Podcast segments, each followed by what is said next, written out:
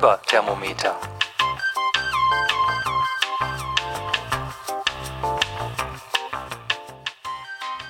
Herzlich willkommen zum Fiberthermometer und zwar der 17. Folge.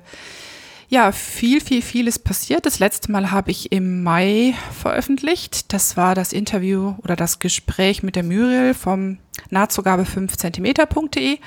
Und seitdem, ja, weiß ich nicht, seitdem passierte das Leben und ähm, ja, das Leben, die Arbeit und viele, viele andere Dinge. Ähm, es ging auch gefühlsmäßig auf und ab und so hat es ein bisschen gedauert, bis ich mich wieder äh, ja, hier hinter das Mikro geklemmt habe, um mal wieder ein bisschen über Fusseln und Fasern und sonstiges zu sprechen.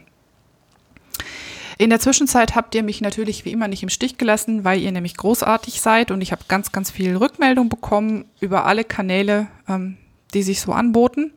Und ich versuche mal zusammenzutragen, wer sich alles gemeldet hat. Ich habe da Manu, Onchiofora, Kaschne, Martina, Katrin, Tini, Wollmaus 2, Julia, Sina, Elli, Andrea, Diana, Katrin, Nienchen, Sabine, Petra, Ina, Sonja, Eva, Karin, Claudia, Britta, Late Crow, Barbara, Schlendrine, Kerstin, Susanne, Katharina, Uli und Annika. Ähm, das müssten sie gewesen sein. Super herzliches Dankeschön. Ihr wisst ja, man muss mich immer ein bisschen schubsen und, ähm, und Feedback ähm, ist der perfekte Schubs überhaupt. Und ähm, dann grüße ich an der Stelle nochmal besonders, auch schon genannt, Fanny und Manu, meine beiden Co-Captains. Nein, Manu, der die Captain, also Head of Captain sozusagen von der Tode Fleece und ähm, Fanny, wir waren zusammen Co-Captain. Und Tini grüße ich später noch, weil die weiß auch schon wieso. Und dann muss ich mich äh, nochmal bedanken. Ich war nämlich gestern auf dem Dornröschenwolle Hoffest und da ist ja in der Regel, ähm, das ist einfach ein super guter Treffpunkt und da kommen Podcasterinnen, Hörerinnen und Nicht-Podcastende und Nicht-Hörende äh, Strick- und Spinnverrückte zusammen, äh, um einen schönen Tag miteinander zu verbringen. Und da waren die Karin da und die Katrin waren da und die Eva war da und und, und die Frauke war da, genau, und überhaupt waren irgendwie ganz viele da. Frau Worspo war da. Und ähm, Eva und ich wurden ganz lieb eingeladen von der Karin, alias Casta Campa. Und die hat uns ähm, perfekt bestochen, was das Podcasten angeht, hat uns nämlich Kaffee und Kuchen ausgegeben. Also Karin, ähm, Dankeschön. Und sie hat ähm, sozusagen mit dazu beigetragen, dass ich mich heute doppelt verpflichtet gefühlt habe, neben meinem inneren Schweinehund, mich hier vor dieses Mikro zu setzen. Mm, der Kuchen war übrigens super gut. Er ist auch direkt äh, auf die Hüften gewandert. Ja, was habe ich denn heute dabei? Ähm, Nee, eine Sache noch, bevor ich sage, was ich heute dabei habe. Ähm, wenn so viel Zeit ins Land geht, dann passieren ja zwischendurch auch mal Dinge, ähm, bei denen ich nicht dazu komme, die irgendwo hier zu verkünden. Nachdem ja schon die letzte Folge ein bisschen auf meinen Vortrag bei der Subscribe 7 zurückgegangen ist, ähm, ist auch ein anderer Podcast-Auftritt darauf zurückgegangen. Und zwar war ich im Sendegarten in der Folge 3. Die hat den schönen Titel Fiberflower. Und der Sendegarten ist ein Podcast sozusagen, ein Podcast über Podcast, könnte man sagen, ist hervorgegangen aus dem Pod Union Magazin. Und da habe ich mit Sebastian und mit Martin gesprochen um, ähm, über unser Faseruniversum, über Faserpodcasts und über das, was ähm, Fasern für mich so spannend machen.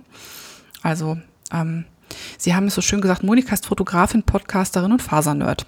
Genau. Und das war äh, ist ein sehr langer Podcast, eine sehr lange Folge geworden. Ich glaube, ähm, fast drei Stunden lang. Und ein Großteil davon macht halt das Gespräch mit mir aus. Und das hat sehr, sehr viel Spaß gemacht mit den beiden Herren. Ähm, über das ein oder andere tüchtig abzugieken. Und außer ähm, Faserthemen gibt's dann auch noch ähm, Hörtipps für andere Podcasts und ein bisschen Technikkram, der besonders für die Leute interessant sein dürfte, die sich auch mit Podcasting beschäftigen. Und ja, es war ein ähm, Tag, der genauso heiß war wie der Tag heute.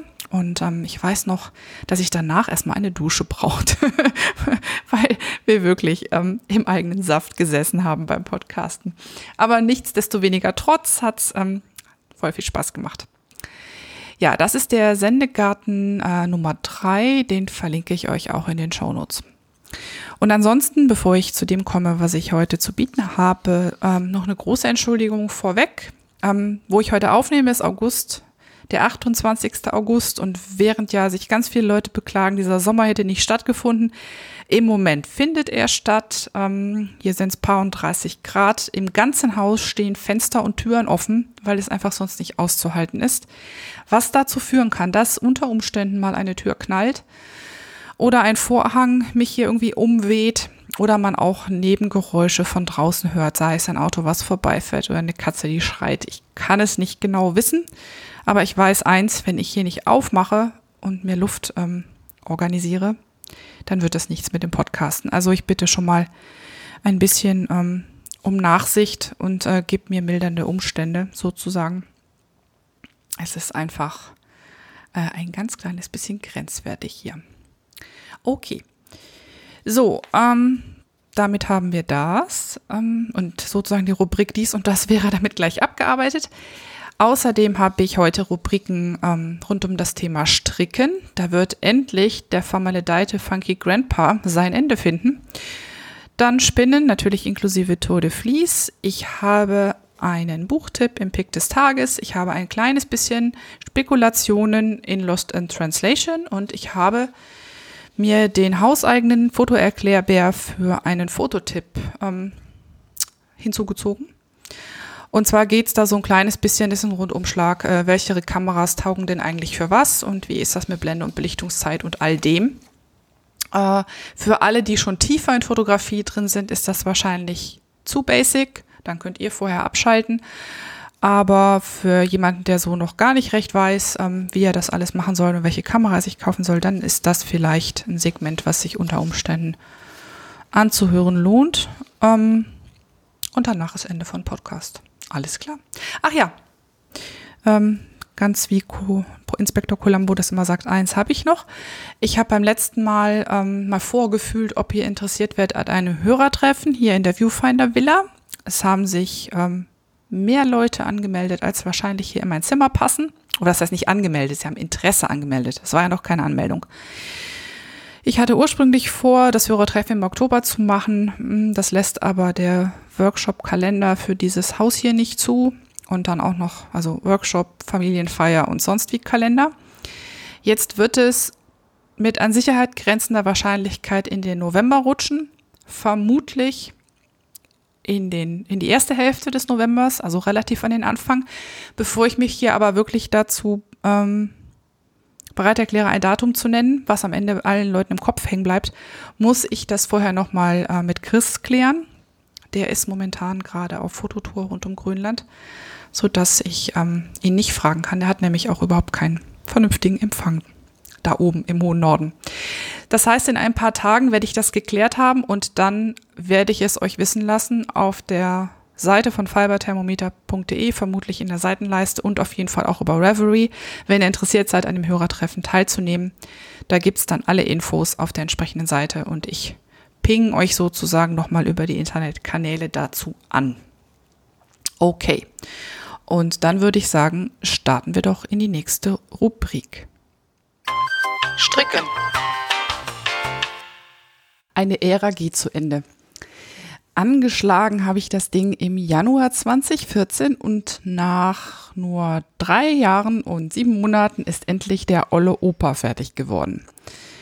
Äh, hier muss ich mich natürlich ganz, ganz massiv bei Tini vom Zwillingsnadel-Podcast bedanken, die mich in der Zwischenzeit mehr als einmal ähm, ja, äh, virtuell in den Popo getreten hat und gemeint hat, immer wenn ich was anderes anschlagen wollte, hast du eigentlich äh, Lust, diesen Opa dann auch noch im nächsten Jahr rumliegen zu haben? Und nee, hatte ich natürlich nicht. Und so ist es dann tatsächlich wahr geworden.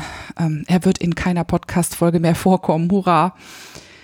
Ich habe äh, vor der Tour de Vlies einen ziemlichen Turbo eingelegt und den einen Ärmel, den linken Ärmel runtergestrickt und nachdem die Tour de Vlies dann fertig war und ich noch ein bisschen im Besenwagen gesponnen habe, habe ich dann ein langes Wochenende zum Anlass genommen, den Opa wieder mitzunehmen. Hab den äh, ersten Ärmel, das Bündchen fertig gemacht und dann den zweiten angeschlagen und dann bin ich dran geblieben, weil irgendwie musste das Ding ja nun langsam weg. Und eigentlich ist es ja auch eine super schöne Jacke. Also hatte ich auch Bock, sie zu tragen. Ich hatte nur irgendwie keine Lust, sie zu stricken. Naja, so jetzt nachdem sie fertig ist und auch gewaschen ist, kann man die ganzen vielen kleinen Nicht-Perfektheiten, die drin sind, auch kaum noch sehen. Und ja, ich frage mich dann immer, warum ich mich von sowas habe so bremsen lassen. Alles in allem, die Eckdaten vom Opa, ähm, er ist gestrickt mit 375, also ich bin eine Viertel sozusagen hochgegangen im Muster steht irgendwie, der wird mit Nummer 3 gestrickt. Ähm, Bündchen und solche Sachen werden natürlich mit kleiner Nadeln gestrickt, aber overall ist das also Sockenwolle auf 3,75er Nadeln. Ich habe den mir in XL gestrickt und äh, bis auf die bis auf die Ärmel. Die Ärmel habe ich XXL gestrickt, weil das Ärmelloch so riesengroß war, dass ich sonst mit der Maschenzahl nicht hingekommen wäre. Und am Ende hat sich herausgestellt, ähm, dass engere Ärmel auch für mich überhaupt nicht gut gewesen wären. Also ich habe mich dann von, von oben bis unten an die Anleitung für Ärmel in XXL gehalten und das hat auch super, ähm, ja, das ist super rausgekommen. In der Länge habe ich dem Körper einen Querstreifen mehr spendiert, als ursprünglich im Muster steht. Im Muster steht, dass der nur hüftkurz gestrickt werden soll, damit er an der schmalsten Stelle aufhört und damit möglichst ähm, wie heißt es so schön, vorteilhaft aussieht. Mein Körper ist nur, mein Oberkörper ist nur ziemlich lang, da habe ich einen, habe ich einen Streifen dran gemacht und auch unten noch mal ein kleines bisschen, bisschen grau drunter, drunter gemacht. Und insgesamt hätte ich ihn vielleicht noch einen Hauch länger machen können, aber ähm, ich finde, der Typ von dieser Jacke, also dieses kastige, kommt halt am besten raus, wenn er nicht zu lang ist. Das ist soweit ähm, soweit auch ungefähr so geworden wie gedacht. Er ist etwas weiter geworden als geplant. Also ich habe scheinbar in der Maschenprobe, ich hatte die Maschenprobe ähm, mit zwei verschiedenen Nadeln probiert und dann auch den Swatch gewaschen und hatte mich danach für die 375er Nadeln entschieden, weil es genau auskam. Offensichtlich habe ich dann, während ich gestrickt habe, dann so doch so ein bisschen Unterschiede in der Spannung gehabt. Aber gut, es ist jetzt nicht äh, dramatisch. Ich habe auch seit dem Anschlagen wieder ein kleines bisschen zugenommen. Aber alles in allem äh, kann man sagen, das ist im Rahmen. Ich habe dann äh, ja die Farbe, die, die, Jacke ist halt grau, hat schwarze Ärmel und ähm, Streifen in einem Schoppel Zauberball und bei mir ist das der Schoppel Zauberball Schokoladenseite, der changiert so zwischen einem bräunlichen Grau, was sehr dunkel werden kann, also was fast schwarz werden kann und äh, roten und rot-brauntönen. Und das passt eigentlich super schön. Dazu habe ich Holzknöpfe gefunden letztes Jahr auf der Nadel und Faden, die auch in einem sehr schönen rötlichen Braun sind. Also das passt, passt super zusammen. Was ich mir gespart habe bei dem Opa ursprünglich nach Muster, wären die Knopflöcher im Nachhinein hineingeschnitten worden. Also die sogenannten Afterthought Buttonholes. Die sind zwar wohl gar nicht so schwer, aber nachdem ich jetzt über drei Jahre dieses Ding auf den Nadeln hatte, wollte ich einfach kein Risiko eingehen. Nicht, dass ich dann am Ende nochmal ähm, irgendwelche ganz blöden Patzer in die Knopfleiste mache und das Ding nochmal, die Knopfleiste nochmal neu stricken muss. Das wäre dann möglicherweise wirklich das Ende des Opas gewesen. Und so habe ich ein bisschen recherchiert. Ich wollte die Knopf Knopflöcher direkt einstricken, was ja auch kein Problem ist. Und ich habe mir dann äh, Barbara Walkers ähm, selbstverstärkende Knopflöcher in einer Reihe äh, angeguckt. Die hatte ich in meinem Buch. Ich habe so ein Finishing-Buch. Ich muss mal raussuchen, von wem das ist. Oh, Moment, jetzt wird das gleich klicken. Ich gehe mal kurz nach Reverie in meine Library. Klicke die, klicke die, klick. Und zwar ist das Buch die Finishing School von Deborah Newton, genau. Da steht dieses magische Knopfloch drin. Das wird in einer einzelnen Reihe gestrickt. Und das ist ähm, so angelegt, dass es tatsächlich ähm, nicht ausleiern kann. Also das ist, da sind die Maschen so überzogen und dass, dass sich da wirklich eine, eine sehr feste Kante bildet, wodurch das Knopfloch ein bisschen weniger elastisch ist als andere Knopflöcher, die in einer Reihe gestrickt werden. Ich habe ein bisschen rumprobiert, da wieder auch auf Teenies anraten, Teenie wieder, ähm, erstmal eine Maschenprobe gemacht und verschiedene Knopflöcher ausprobiert, weil ich auch nicht sicher war, reicht es über eine Masche, muss ich es über zwei Maschen stricken. Ich habe es jetzt über zwei gestrickt und musste auch beim Stricken gut aufpassen, dass ich die nicht zu fest anziehe. die Maschen. Und so habe ich jetzt jedes Mal, wenn ein Knopf noch fertig war, habe ich einen Knopf durchgedrückt. Und wenn ich ihn so mit Ach und Krach durchbekam, habe ich das Knopfloch für richtig ähm, äh, befunden. Ansonsten habe ich es nochmal aufgemacht und neu gestrickt. Und das hat super funktioniert. Die sind jetzt alle drin. Ähm, sechs an der Zahl. Und der siebte Knopf ist ja so ein Deko-Knopf, der dann oben noch am, am Ausschnitt befestigt wird. Ja, dann habe ich dann habe ich iCord abgekettet nach dem Knopfband und ähm, am Anfang war es tatsächlich so, also im ungeblockten Zustand hat sich das iCord Ding sie leider noch so ein bisschen aufgeworfen und ist umgeklappt. Und dann habe ich den äh, Pullover gewaschen, geblockt und wirklich auch in Form gepinnt. Und danach ähm, war die iCord, äh, die iCord-Schnur doch einigermaßen gut erzogen und ähm, sieht jetzt ganz passabel aus. Was allerdings beim Waschen auch passiert ist, dass die Ärmel entsetzlich viel länger geworden sind. Also man muss sich das bei dem Grandpa so vorstellen, dass der Ärmel schwarz ist bis ungefähr zwei Zentimeter unterhalb des Ellbogens und dann fängt diese Streifenpartie an. Und das hatte ich ziemlich genau ausbaldowert. Und jetzt äh, nach dem Waschen sind die Ärmel so deutlich viel länger, dass ungefähr die Streifenpartie so fünf Zentimeter unterhalb, dem, unterhalb dem, des Ellbogens anfängt so dass äh, jetzt der Ärmel also ähm, so aussieht, als wäre er für jemanden mit Affenarmen gestrickt. Und jetzt äh, gerade in dem Moment, wo wir aufnehmen oder wo ich aufnehme, ähm, dreht der Pulli nochmal eine Runde durch die Waschmaschine, um danach eine Runde durch den Trockner zu drehen. Denn ähm, es ist ja wohl recht üblich, dass Superwash-Wolle, und das ist ja Superwash, sich sehr, sehr stark dehnt oder man kann auch sagen ausleiert nach dem Waschen und ich habe das jetzt schon häufiger gelesen, dass man das wieder eingefangen bekommt, wenn man die Sachen tatsächlich im Trockner trocknet.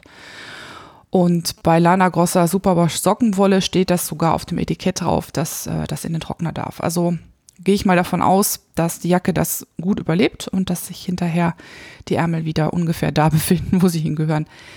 Gespannt bin ich allerdings, wie sich die iCord-Kordel, ähm, äh, die iCord-Kordel, also der iCord-Abschluss dann nach dem Trockner verhält, weil dann wird ja nicht gepinnt, dann ist ja trocken trocken. Mal schauen, ob danach auch noch Ordnung herrscht in der Jacke.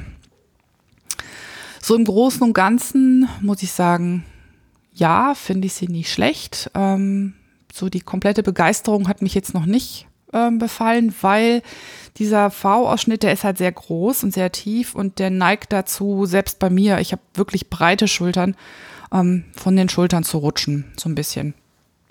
Ich hatte halt den obersten Knopf da gemacht, wo genau die Abnahmen, nee, in dem Moment, wann es ist ja von oben gestrickt, wann es Zunahmen für den V-Ausschnitt aufhören und das in den geraden Körperteil übergeht. Weil ich wollte nicht den, ich wollte nicht den V-Ausschnitt durch den Knopf zusammenziehen. Das könnte man zwar machen, aber das finde ich eigentlich immer ein bisschen komisch. Also habe ich ihn genau da gemacht, wo der gerade Teil vom Körper anfängt. Da ist der oberste Knopf. Und das macht den Ausschnitt halt wirklich ziemlich groß. Also die Jacke kann man nicht mehr auf den Bügel hängen, ohne dass sie vom Bügel rutscht. Hm. Nun gut, ich meine, es wird ohnehin keine Jacke, die ich zur Arbeit anziehe. Insofern ist es wahrscheinlich in Ordnung. Und ich muss jetzt mal abwarten, wie es nach der Runde durch den Trockner ist. Aber alles in allem Haken dran. Ich bin super happy, dass ich, obwohl ich so Motivationstiefs hatte, das Ding tatsächlich fertig gestrickt habe. In Sockenwollstärke. Ich äh, bin voll stolz auf mich. Und zur Belohnung habe ich gleich am Abend noch eine neue Maschenprobe gestrickt für den nächsten Pulli, an dem ich jetzt gerade dran bin. Und zwar ist das der Delin Pullover oder Daelin, ich weiß nicht, schreibt sich D-A-E-L-Y-N von Isabel Kramer.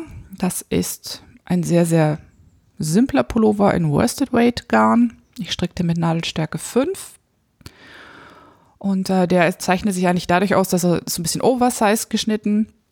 Also nicht ein bisschen. Also auf dem, auf dem Foto hat das Model, also ist, glaube ich, Isabel selber sogar, ähm, sieben Zentimeter Positive Ease, also zusätzliche Weite in dem Pulli. Was auch dazu geführt hat, dass ich mich nach kurzem Überlegen entschieden habe, in XXL zu stricken. Also eigentlich würde XL völlig reichen, aber bei so ganz dicken Pullis mag ich es nicht, wenn sie wirklich so richtig auf Figur sitzen. Das heißt auf Figur. Also dann mag ich sie schon lieber ziemlich weit, weil das ist einfach irgendwie, finde ich, für dicke Garne irgendwie angenehmer. Und äh, so wird das jetzt XXL. Ansonsten ist der, es ist ein Raglang von oben, bei dem zunächst die Nackenpartie durch verkürzte Reihen geformt wird. Und äh, der einzige Pfiff an dem Pullover ist, dass der Rücken krausrechts ist. Und durch Ab- und Zunahmen ähm, zieht sich die krausrechte Partie so im Bogen nach vorne und führt dann zu so einem leichten V-Effekt in der glattrechten Partie des, des Vorderteils. Und zusätzlich hat er dann am Ende auch nochmal verkürzte Reihen, um den Rücken länger zu machen als das Vorderteil. Ist also im Großen und Ganzen ziemlich plain, ziemlich schlicht, was ich jetzt auch mal ganz schön finde. Und eigentlich müsste es relativ schnell runterzustricken sein. Wenn ich dann denn meine anderen Sachen mal fertig bekommen habe und auch gepodcastet habe, werde ich mich dann wieder sehr monogam hoffentlich dem Pulli zu ähm, wenden. Als Wolle benutze ich ähm, Garn von der Green Mountain Spinnery, das Mountain Mohair. Das habe ich mir letztes Jahr von Rhinebeck mitgebracht. Das äh, ist 70 Prozent amerikanische Wolle. Das ist so ein Mix. Ich habe mal irgendwann gelesen, was drin ist. Ich weiß es aber nicht mehr genau. Und 30 Prozent sind Jährlingsmohair.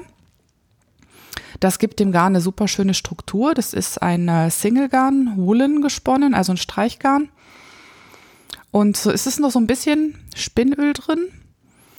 Und wenn man dann die Maschenprobe tatsächlich badet, ich habe das gemacht, ich habe äh, die gestrickt und dann in wirklich richtig, richtig heißes Wasser mit ein bisschen Wollwaschmittel getan, dann ausgeschleudert und ähm, aufgepinnt zum Trocknen. Und dann wird es, also dann geht das Spinnöl raus, die Wolle flufft extremst auf, also die, die beiden Bändel, die da noch so an der Maschenprobe runterhingen, die haben sich quasi komplett enttwistet ähm, in dem heißen Wasser, also wirklich fast aufgelöst. Das Spinnöl geht raus und ähm, nicht nur, dass das die Wolle dann wirklich extrem weich ist, dass man für, für Mohair so gar nicht, also für so ein, eigentlich eher so eine rustikale Wolle mit Mohair-Anteil nicht unbedingt denken würde, ist also jetzt wirklich kuschelweich und trotzdem ist der Charakter von der Wolle irgendwie noch in der Optik sehr schön da. Äh, das Strickbild ist ganz, ganz gleichmäßig, also obwohl es ein Woolen gesponnenes Garn ist, ist es eine super schöne äh, Stichdefinition und gefällt mir total gut. Ein bisschen ein kleines bisschen hadere ich mit der Farbe. Ich wollte damals so ein Grün nehmen, das heißt irgendwie Fern. Das ist so ein gelbliches, hm, wie soll man das sagen? Gelbliches Grasgrün. Ähm, ja, der ist so ein, mit so einem Hauch ins Oliv. Und ähm, damals hat Chris beim Aussuchen gesagt, nee, da hast du schon den Schal drin und das ist die Farbe von Babys, die Spinat auskotzen. Stimmt zwar nicht, aber ähm, das war so, war so die, ähm, der etwas spöttische Begriff. Und ich dachte mir, naja gut, ich habe ja gerade erst äh, den, den Nayada-Schal in der Farbe gemacht. Ich könnte jetzt mal was anderes nehmen, habe mich dann für ein sehr tiefes, dunkles Weinrot entschieden. Also das ist wirklich so ein Merlot-Ton. Der ist auch total schön, aber jetzt frage ich mich, ob er mir nicht doch ein bisschen zu dunkel ist. Ähm, aber ist egal. Ich habe nun mal jetzt ein, eine Pulliladung dunkelrote Wolle. Jetzt wird die auch zum Pulli gestrickt. Und beim nächsten Mal kann ich dann jeder ja wieder Babykotzen Spinatgrün nehmen wenn mir denn danach ist. Ähm, was wollte ich noch dazu sagen? Ja, ich habe den Pulli angeschlagen, bin jetzt noch wirklich in den ersten, weiß ich nicht, 20, 30 Reihen oben und ich habe schon dreimal gemogelt, weil ähm, ich habe es irgendwie an einer Stelle geschafft, relativ am Anfang zu glauben, mir wäre der Maschenmarkierer zwischen der Ärmelpartie oben und der Rückenpartie verrutscht habe den dann in Anführungszeichen richtig neu platziert, was dann dazu geführt hat, dass ich hinterher beim Nachzählen in der Ärmelpartie eine Masche zu wenig hatte und in der Rückenpartie eine Masche zu viel. Die Gesamtmaschenanzahl stimmte. Ähm, da musste ich da schon mal ähm, futeln. Das habe ich dann gemacht in der nächsten Reihe. Dann habe ich ein Make One, habe ich von der Rückseite ein Make One Pearl im Ärmel gemacht und in der krausrechten Partie einfach zwei Maschen zusammengestrickt. Ähm, wenn man ganz genau hinguckt, findet man noch die Stelle, wo ich die Masche zugenommen habe, wo ich die beiden Maschen zusammengestrickt habe. Das sieht man jetzt schon nicht mehr. Und irgendwann hatte ich dann nochmal beim Nachzählen irgendwo eine Masche zu wenig. Da habe ich auch relativ am Rand, also da wird ja am Anfang wird ja die Nackenpartie geformt. Das heißt, in der Vorderpartie hat man noch kaum rein und in der Nackenpartie ist es schon ein bisschen dichter. Das heißt, ich habe im vorderen Bereich dann nochmal eine Masche rausgestrickt, weil ich genau weiß, wenn ich da später den Halsausschnitt, also das Bündchen für den Halsausschnitt ansetze und anstricke, wird das wahrscheinlich diese Mogel, diese eine Mogelmasche hart am Rand ähm, mühelos kaschieren. Und jetzt bin ich auf der richtigen Maschenzahl, sieht alles prima aus ähm, und ähm, ist irgendwie unfassbar. Also ich meine, wenige Maschen rein in, oder wenige Reihen in den Pulli rein und ich habe schon dreimal gemogelt, aber naja, Ich hatte irgendwie überhaupt keine Lust, dieses Ganze wieder aufzuribbeln und dieses Gefuddel am Anfang mit den verkürzten Maschen und hin und her und Make One Pearl und Gedöns, ähm, das dann tatsächlich nochmal zu machen. Also ich glaube, das ist gut gemogelt. Das wird so passen und dann werde ich jetzt demnächst äh, sehr glücklich ähm, an meinen Pulli stricken und hoffe, dass ich für den keine drei Jahre und sieben Monate brauche. Spinnen. Das Spinnsegment wird sich heute so ein bisschen unterteilen. Zum einen in, ähm, was ich gesponnen habe und zum anderen auch noch in, ähm, ja, nennen wir es mal Equipment und Ausstattung. Ich fange mal an mit dem, was ich gesponnen habe. Ähm, ja, wenn nicht Tour de Vlies wäre im Jahr, ne, was würde, würde Frau dann sonst schaffen? Ich habe ziemlich viel angefangen, manches auch fertig bekommen und bei einigen Sachen warte ich immer noch drauf, wieder vollständig auf den Besenwagen zur Todeflies zu springen, um auch die letzten Reste noch ähm, da so ganz vom Rad zu bekommen. Beim Training zur Tour habe ich hauptsächlich ähm, mein Welch-Garn fertig gemacht.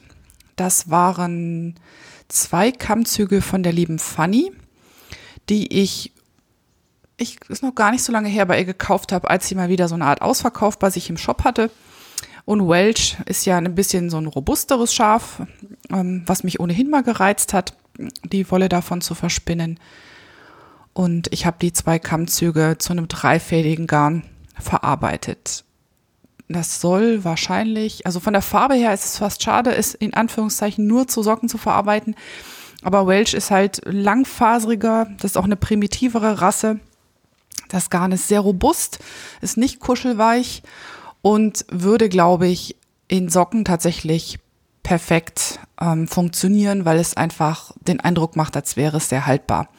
Ich bin jetzt nicht wirklich super pingelig mit Kratzigkeit. Ich könnte das auch eingebettet in eine andere Garnsorte auch prima noch als Halstuch benutzen. Deshalb bin ich noch so ein bisschen am Hin und Her überlegen, wofür ich es verwende. Aber ja, ich vermute, dass es Socken werden. Ich habe meines Wissens auch irgendwas in der Sockenwoll. Also ich bin irgendwo bei einem Sportweight gelandet, bei dem dreifädigen, zum Teil auf Fingering, das schwankt so leicht. Und ich habe knapp 400 Meter, das reicht also locker für ein paar Socken. Ich habe, äh, die beiden Kammzüge sind etwas unterschiedlich, sind nicht die gleiche Farbe gewesen. Das eine war eher ein wärmere Mischung zwischen Rot, Grün und ein bisschen Blau und das andere war äh, eine kältere Färbung. Also da sind die Grüns eher so Teals und die Rotpartien sind gehen Richtung Magenta. Und ich habe das so aufgeteilt, dass jeweils eine Spule rein aus beiden äh, aus dem jeweiligen Kammzug war und äh, die andere habe ich gemischt versponnen. Teilweise einfach immer zwei dünne Stränge von dem Kammzug nebeneinander gehalten und dann kombiniert ausgezogen und dann die drei Spulen miteinander verzwirnt. Das ist auch schön rausgekommen. Ist echt ein hübsches Garn geworden. Das war das Training. Also das Garn habe ich irgendwie im Juni fertig gemacht. Und dann habe ich während der Tour de Vlies zuerst zwei, später noch ein drittes, drittes Projekt gesponnen. Das erste ist unser Faserswap gewesen. Da bin ich am Anfang super gut ähm, hinterher gewesen, jeden Tag ein bis zwei Portionchen versponnen, so dass ich erst dachte, ich krieg das während der Tote Vlies fertig. Dann kam ähm, aber zum einen eine ziemlich anstrengende Zeit auf der Arbeit dazu, dass ich nicht jeden Abend spinnen konnte, auch viel unterwegs gewesen, so dass ähm, Spinnzeit dann zum Teil etwas knapp wurde. Und kurz vor dem Torfinale ähm, gab es ja dann noch ein sehr erfreuliches Ereignis. Ähm, davon erzähle ich dann gleich später noch. So bin ich mit den Faserswap-Portionchen nicht während der Tour fertig geworden. Die letzten habe ich gestern beim Hoffest, beim Don Röschenwelle Hoffest gesponnen und ähm, die müssen noch gezwirnt werden. Und dann freuen die sich darauf, in ein großes Tuch verstrickt zu werden. Also eingebettet in eine Grundfarbe, wahrscheinlich irgendwie so mittelgrau. Und ein anderes Projekt, was ich gesponnen habe während der Tour de Vlies, waren ähm, Jack-Seide-Kammzüge. Die hatte ich mir aus, von Madrona mitgebracht, vom Fiber Art, Fiber Art Retreat. Und das waren in Summe fünf Unzen, also um und bei 150 Gramm, geteilt in ähm, fünf Teilkammzüge, jeweils einer eigenen Farbe. Das eine war ein äh, relativ dunkles Lila, dann ein ungefähr, ja, so ein Magentaton, eins so ein Gold-Oliv, ein Grün und ein Teal. Die sahen unversponnen extrem glänzend aus, kein Wunder. Also 50 Prozent Seide, 50 Jack. dass die Seide ähm, hat halt wirklich richtig aufgedreht in den Kammzügen. Versponnen ist das Ganze dann deutlich runtergedimmt. Das gefällt mir auch sehr gut. Ähm, und ist dann halt einfach ein sehr, sehr weiches, sehr fluffiges und sehr edles Garn äh, geworden. Also ich habe ja noch nicht alle verzwirnt. Den Thielstrang habe ich auch schon verzwirnt. Die anderen warten noch darauf, verzwirnt zu werden. Die habe ich dann jeweils auf sich selbst Ketten gezwirnt. Und ähm, ja, die waren eine Herausforderung zum Spinnen, weil bei dieser Mischung, also Jack hat einen sehr kurzen Stapel, Seide ist ja prinzipiell endlos lang in der Stapellänge, die ist aber jetzt ungefähr angepasst worden auf die Jack-Stapellänge ähm, in dem Kammzug. Und trotzdem, es war nicht ganz hundertprozentig gleich verteilt und so war es sehr, sehr schwierig, die Twistkontrolle wirklich, oder schwierig nicht, es war sehr anstrengend, die Twistkontrolle aufrechtzuerhalten. Also da konnte man nicht mal gemütlich ein bisschen, bisschen längeres Stückchen ausziehen und dann hoffen, dass die Fasern das schon zusammenhalten, wenn man das reinlaufen lässt, sondern dass wirklich, wirklich das, was man beim ähm, Worsted Spinning auch äh, so den Inchworm nennt. Also man zieht das wirklich immer so ein kleines Stückchen aus, lässt den Twist reinlaufen, wieder ein kleines Stückchen und muss halt wirklich die Finger dabei fest aufeinander halten, damit einem da nichts stiften geht. Also das war ähm, extrem flutschig. Ich habe das auch während der Tour de Vlies den Flutsch genannt, weil das ähm, jeder einzelne von den von den Kammzügen, von diesen kleinen, hatte knapp 30 Gramm, aber ähm, was ich normalerweise auch problemlos an einem Tag hätte wegspinnen können. Ich habe es auch schon an einem Tag geschafft, diese 30 Gramm Flutsch, aber das war dann wirklich ein harter und sehr langer Spinntag, weil das, äh, ja, war, war keine pure Freude, das zu spinnen. Das Ergebnis ist dafür aber wirklich total schön. Also zumindest bei dem einen, wo ich schon verzwirnt habe, bin ich ganz, ganz happy. Dabei ist er noch nicht mal gewaschen, aber der sieht schon super toll aus. Und dann habe ich später noch angefangen ähm, für das freudige Ereignis, nämlich einen Kammzug zu verspinnen, den ich bei meinem ersten Färbewochenende bei Spinnert und Gewollt gefärbt habe. Das ist der sonntags im Zirkus Kammzug und der ist äh, 60 Prozent äh, Icelandic, also Islandwolle und 40 Prozent äh, Tussa.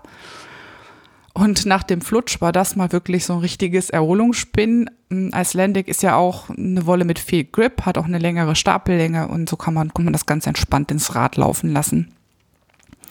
Das ist auch äh, trotz des relativ hohen Seidenanteils ein ähm, stabileres und auch ein bisschen härteres Garn. Icelandic ist ja jetzt nicht eben eine super feine ähm, Wollsorte, zumindest nicht, nicht, wenn sie nicht explizit halt von den feineren Partien ist, sondern wenn es so gemischt vom, vom Schaf kommt.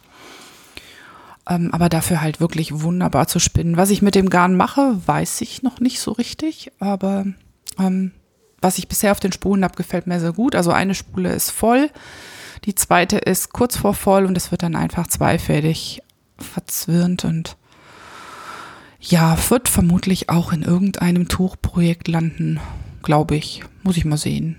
Auf jeden Fall macht's ähm, super, super, super viel Spaß zu spinnen. Ich gucke jetzt nochmal auf mein Abschlussbild. Ähm, da waren tatsächlich noch ein paar kleine Sachen dabei, die ich jetzt gar nicht erwähnt habe. Ich habe beim Anspinnen mit Katrin und Karin noch ein Bett versponnen, was ich in irgendeinem Fat Fiber Probe, Probepaket drin hatte.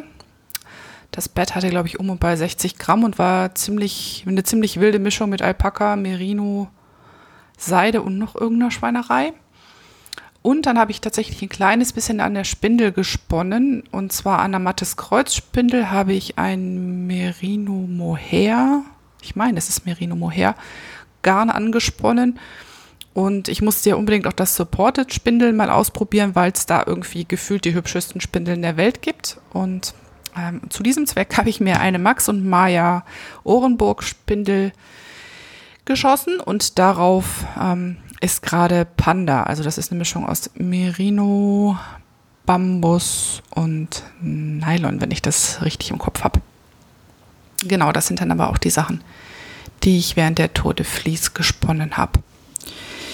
Ja, und dann, ähm, das freudige Ereignis. Also nicht, dass jetzt irgendeiner glaubt, ich wäre schwanger.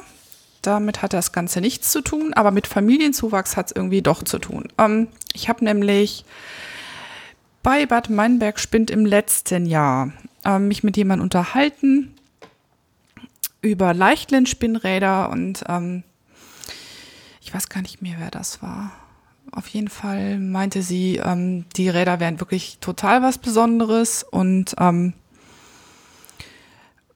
also auf jeden Fall Spinnrad-Persönlichkeiten und äh, wenn ich mich denn dafür noch interessieren würde, dann sollte ich mich vielleicht möglichst bald mal bei Herrn Leichtlen melden, weil es dem gesundheitlich auch immer nicht so gut ginge und man wüsste nicht, wie viele Räder der noch baut und und und, wie auch immer. Auf jeden Fall, äh, nachdem dann irgendwie noch zwei, drei Leute eingestimmt haben und das Ganze in einer ziemlichen ähm, Schwärmerei über Leichtlen-Räder endete, habe ich dann am Montag nach Bad Meinberg ähm, mir ein Herz gefasst, habe mir die Telefonnummer von Georg Leichtlen rausgesucht und habe dort angerufen und gesagt, ich würde mich für eins seiner Räder interessieren. Mhm. Daraufhin hat er mich erstmal abgefragt, wie viele Räder ich denn schon habe und welche. Äh, und lachte dann und meinte, eigentlich bräuchte ich ja kein weiteres Rad, womit er natürlich recht hat. Ähm, aber wie alles beim Thema Wolle, ähm, zitiere ich mal Heidi, die immer sagt, Wolle kommt ja nicht von brauchen, sondern von wollen. Und ähm, weil Spinnräder was mit Wolle zu tun haben, trifft es natürlich auch auf Spinnräder zu dachte ich mir. Naja, auf jeden Fall habe ich Herrn Leichtlind überreden können, mich auf die Liste zu schreiben. Und ähm, nachdem ich dann aber dieses Jahr gehört habe, dass er ziemlich lange im Krankenhaus war, weil er ziemlich krank gewesen ist, habe ich eigentlich gedacht, dass ähm, mit dem Rad hat sich wohl wahrscheinlich erledigt und hatte das mir auch, wie man so schön sagt, abgeschminkt. Ähm, ja, und kurz vor dem Tourfinale ähm, fand ich dann nach einer Yogastunde eine Message auf meinem, auf meiner Mobilbox.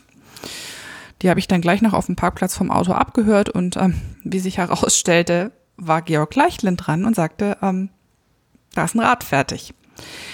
Und den habe ich dann auch tatsächlich äh, quasi kaum, dass ich zu Hause war, noch angerufen und äh, stellte sich heraus, ja, er hat er hat noch genau zwei Räder, die beiden letzten leichten, letzten leichten Räder und ähm, hat mich dann noch ein bisschen gefragt, für welche Spinnköpfe ich mich interessieren würde und, und, und, und.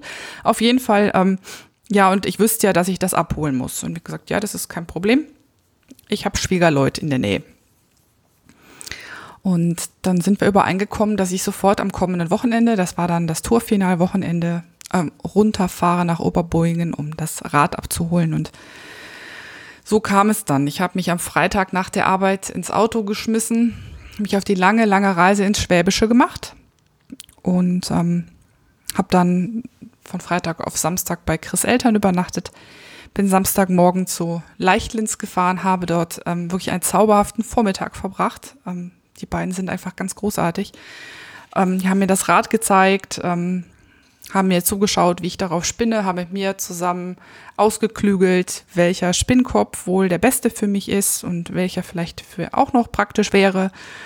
Und ich habe mich durch allerlei Wolle gesponnen. Ich bin mit, mit Getränken versorgt worden und mit guten Wünschen und mit vielen Tipps und ähm, habe das Rad quasi einmal, naja, nicht ganz auseinandergebaut, aber habe halt gelernt, wie man wie man den Antriebsriemen wechselt und die Spur, äh, den, den Flügel wechselt und was da alles so dazugehört. Und ähm, bin dann gegen Mittag sehr zufrieden, ähm, eigentlich eher so freudestrahlend mit einem leichten Rad 40 Zentimeter Schwungraddurchmesser Kirschholz abgezogen. Und es war ein sehr warmes Wochenende und das erste, was ich gemacht habe nach dem Mittagessen, war das Leichtlinrad auf der Terrasse von Chris Eltern aufzubauen und ähm, anzufangen, es zu bespinnen. Und ja, was soll ich sagen? Also das ist jetzt Nummer vier in meiner Spinnradfamilie und es ist wieder irgendwie ein ganz anderes Rad als meine anderen. Es ist eine, eine echte Persönlichkeit und ähm, es spinnt sich wirklich ganz toll. Ich bin eigentlich gar nicht so eine Freundin von Rädern, die so einen extrem traditionellen Look haben, aber dieser Neigung äh, bin ich ja schon beim Schacht Reeves nicht gefolgt. Und das Leichten, das ja wirklich so aussieht, also es ist ja ein Böckchen, was wirklich aussieht wie so ein Dornröschen-Spinnrad, ähm, ist aber im Kern, also in seiner Technik halt ein sehr, sehr modernes Rad. Es ist ein doppelfädig angetriebenes Rad. Der Flügel ist kugelgelagert, das Rad ist auch kugelgelagert. Und obwohl es nur ein eintrittiges Rad ist, spinnt es sich extrem leicht. Ich habe immer gedacht, eintrittig ist auf die Dauer anstrengend. Ich trete zwar die meisten meiner doppeltrittigen Räder ab und zu auch aus Spaß einfach mal ein, nur mit einem Fuß. Aber beim Leichtlen äh, hat man ja nur eine Wahl.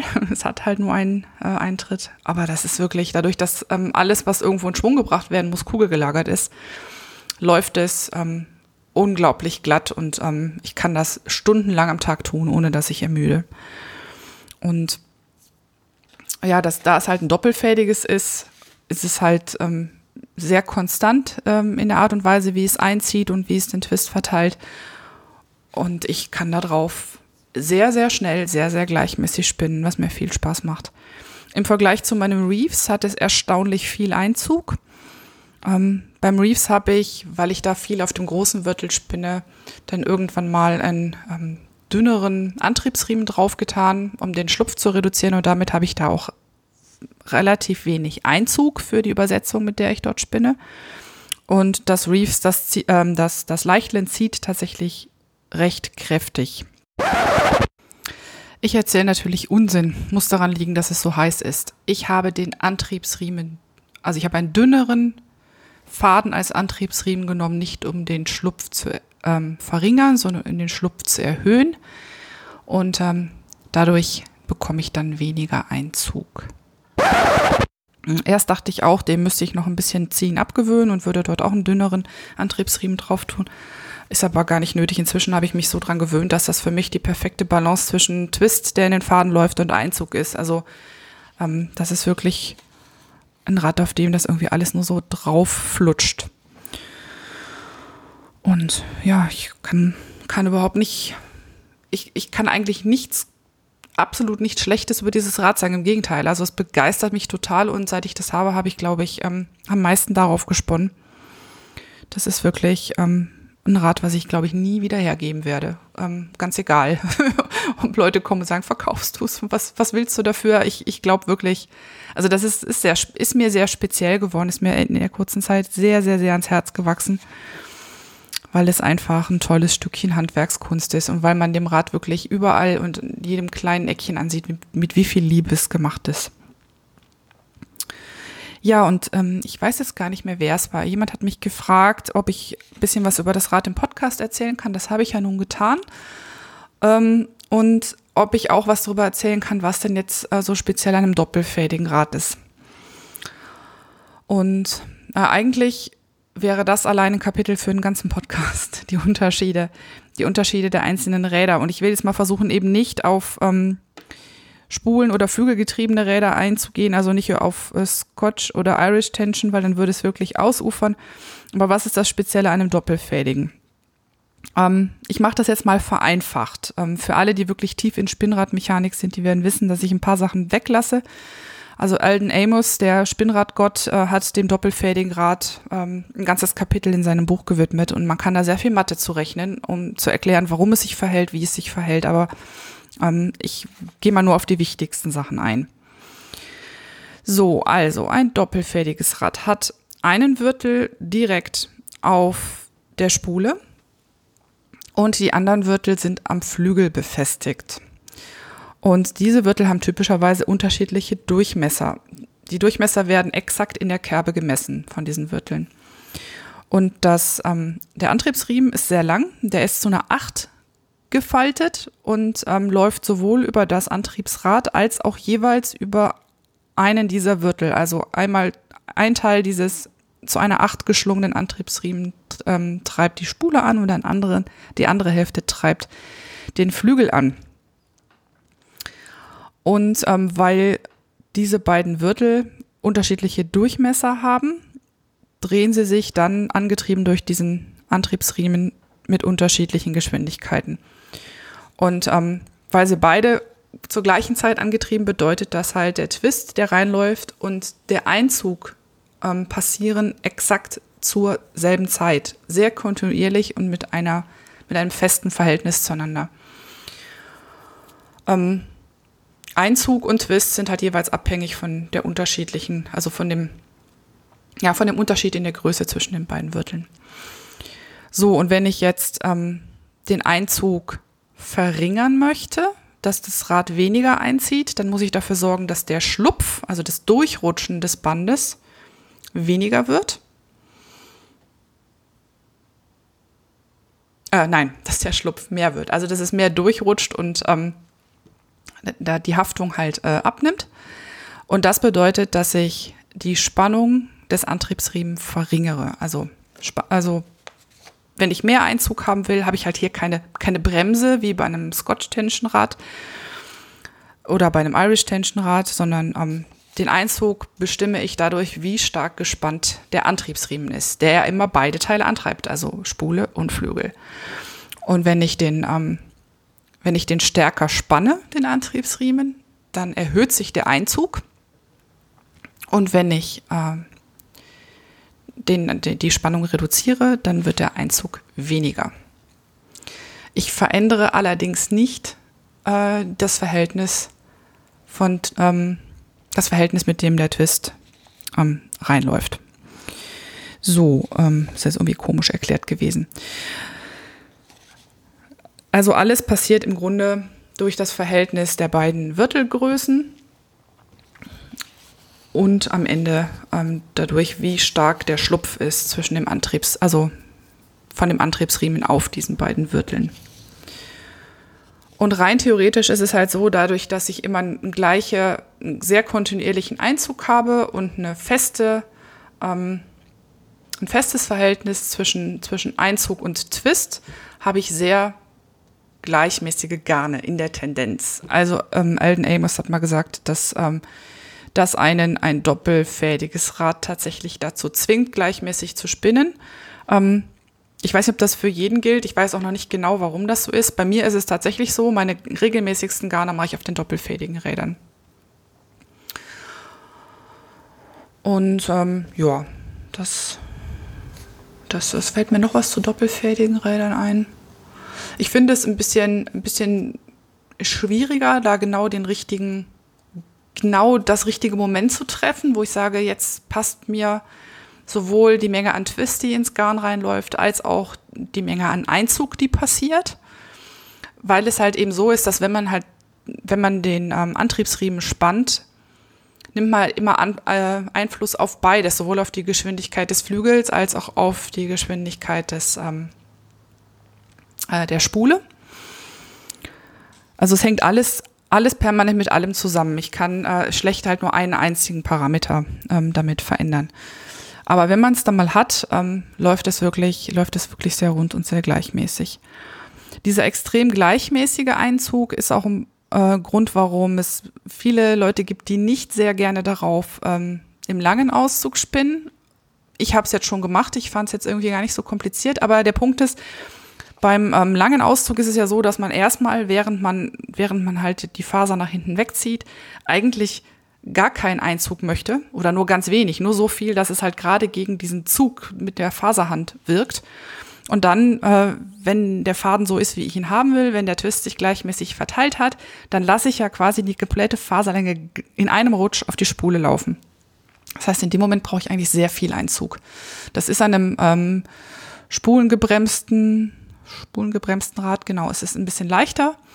Beim ähm, zweifädigen, gerade wenn man das so eingestellt hat, hat es sehr wenig Einzug hat, muss man ein kleines bisschen tricksen manchmal, damit es wirklich gleichmäßig draufläuft. Ähm, ich habe das halt das dann oft so, dass ich den, mit dem Finger den Faden ein bisschen runterdrücke und dann entlang dieser, dieser dieses heruntergedrückten Fingers reinlaufen lasse, das kann man schlecht beschreiben. Ähm, man, man kann es, also man kann schon einen langen Auszug daran spinnen, ähm, ist aber manchen anderen Rädern zum Teil etwas einfacher. Ja, und es hat so ein bisschen die Tendenz, doppelfädige Räder ähm, sind in der Regel eher dazu gemacht, feine, viele fein, also große Mengen ähm, regulär bis feines Garn da drauf zu spinnen. Was unter anderem auch daran liegt, dass bei den meisten doppelfädigen Rädern die äh, Spulen relativ klein sind und wenn man darauf ein dickeres Garn spinnt, sind die halt einfach ratzfatz voll.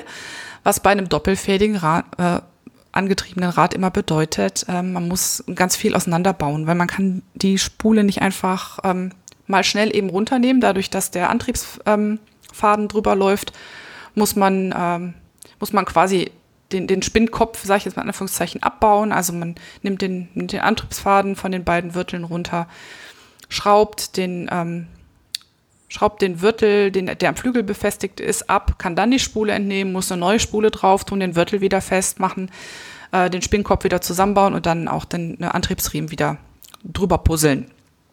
Ähm, wenn man ein bisschen Übung hat, wird, das, wird man darin schneller, aber es gibt andere Räder, wo man einfach äh, den Bremsfaden von der Spule nimmt, einen Hebel runterklappt, die Spule abzieht, die nächste draufklappt und nur wieder den Bremsfaden drüber legt, fertig. Und ähm, so ist es dann.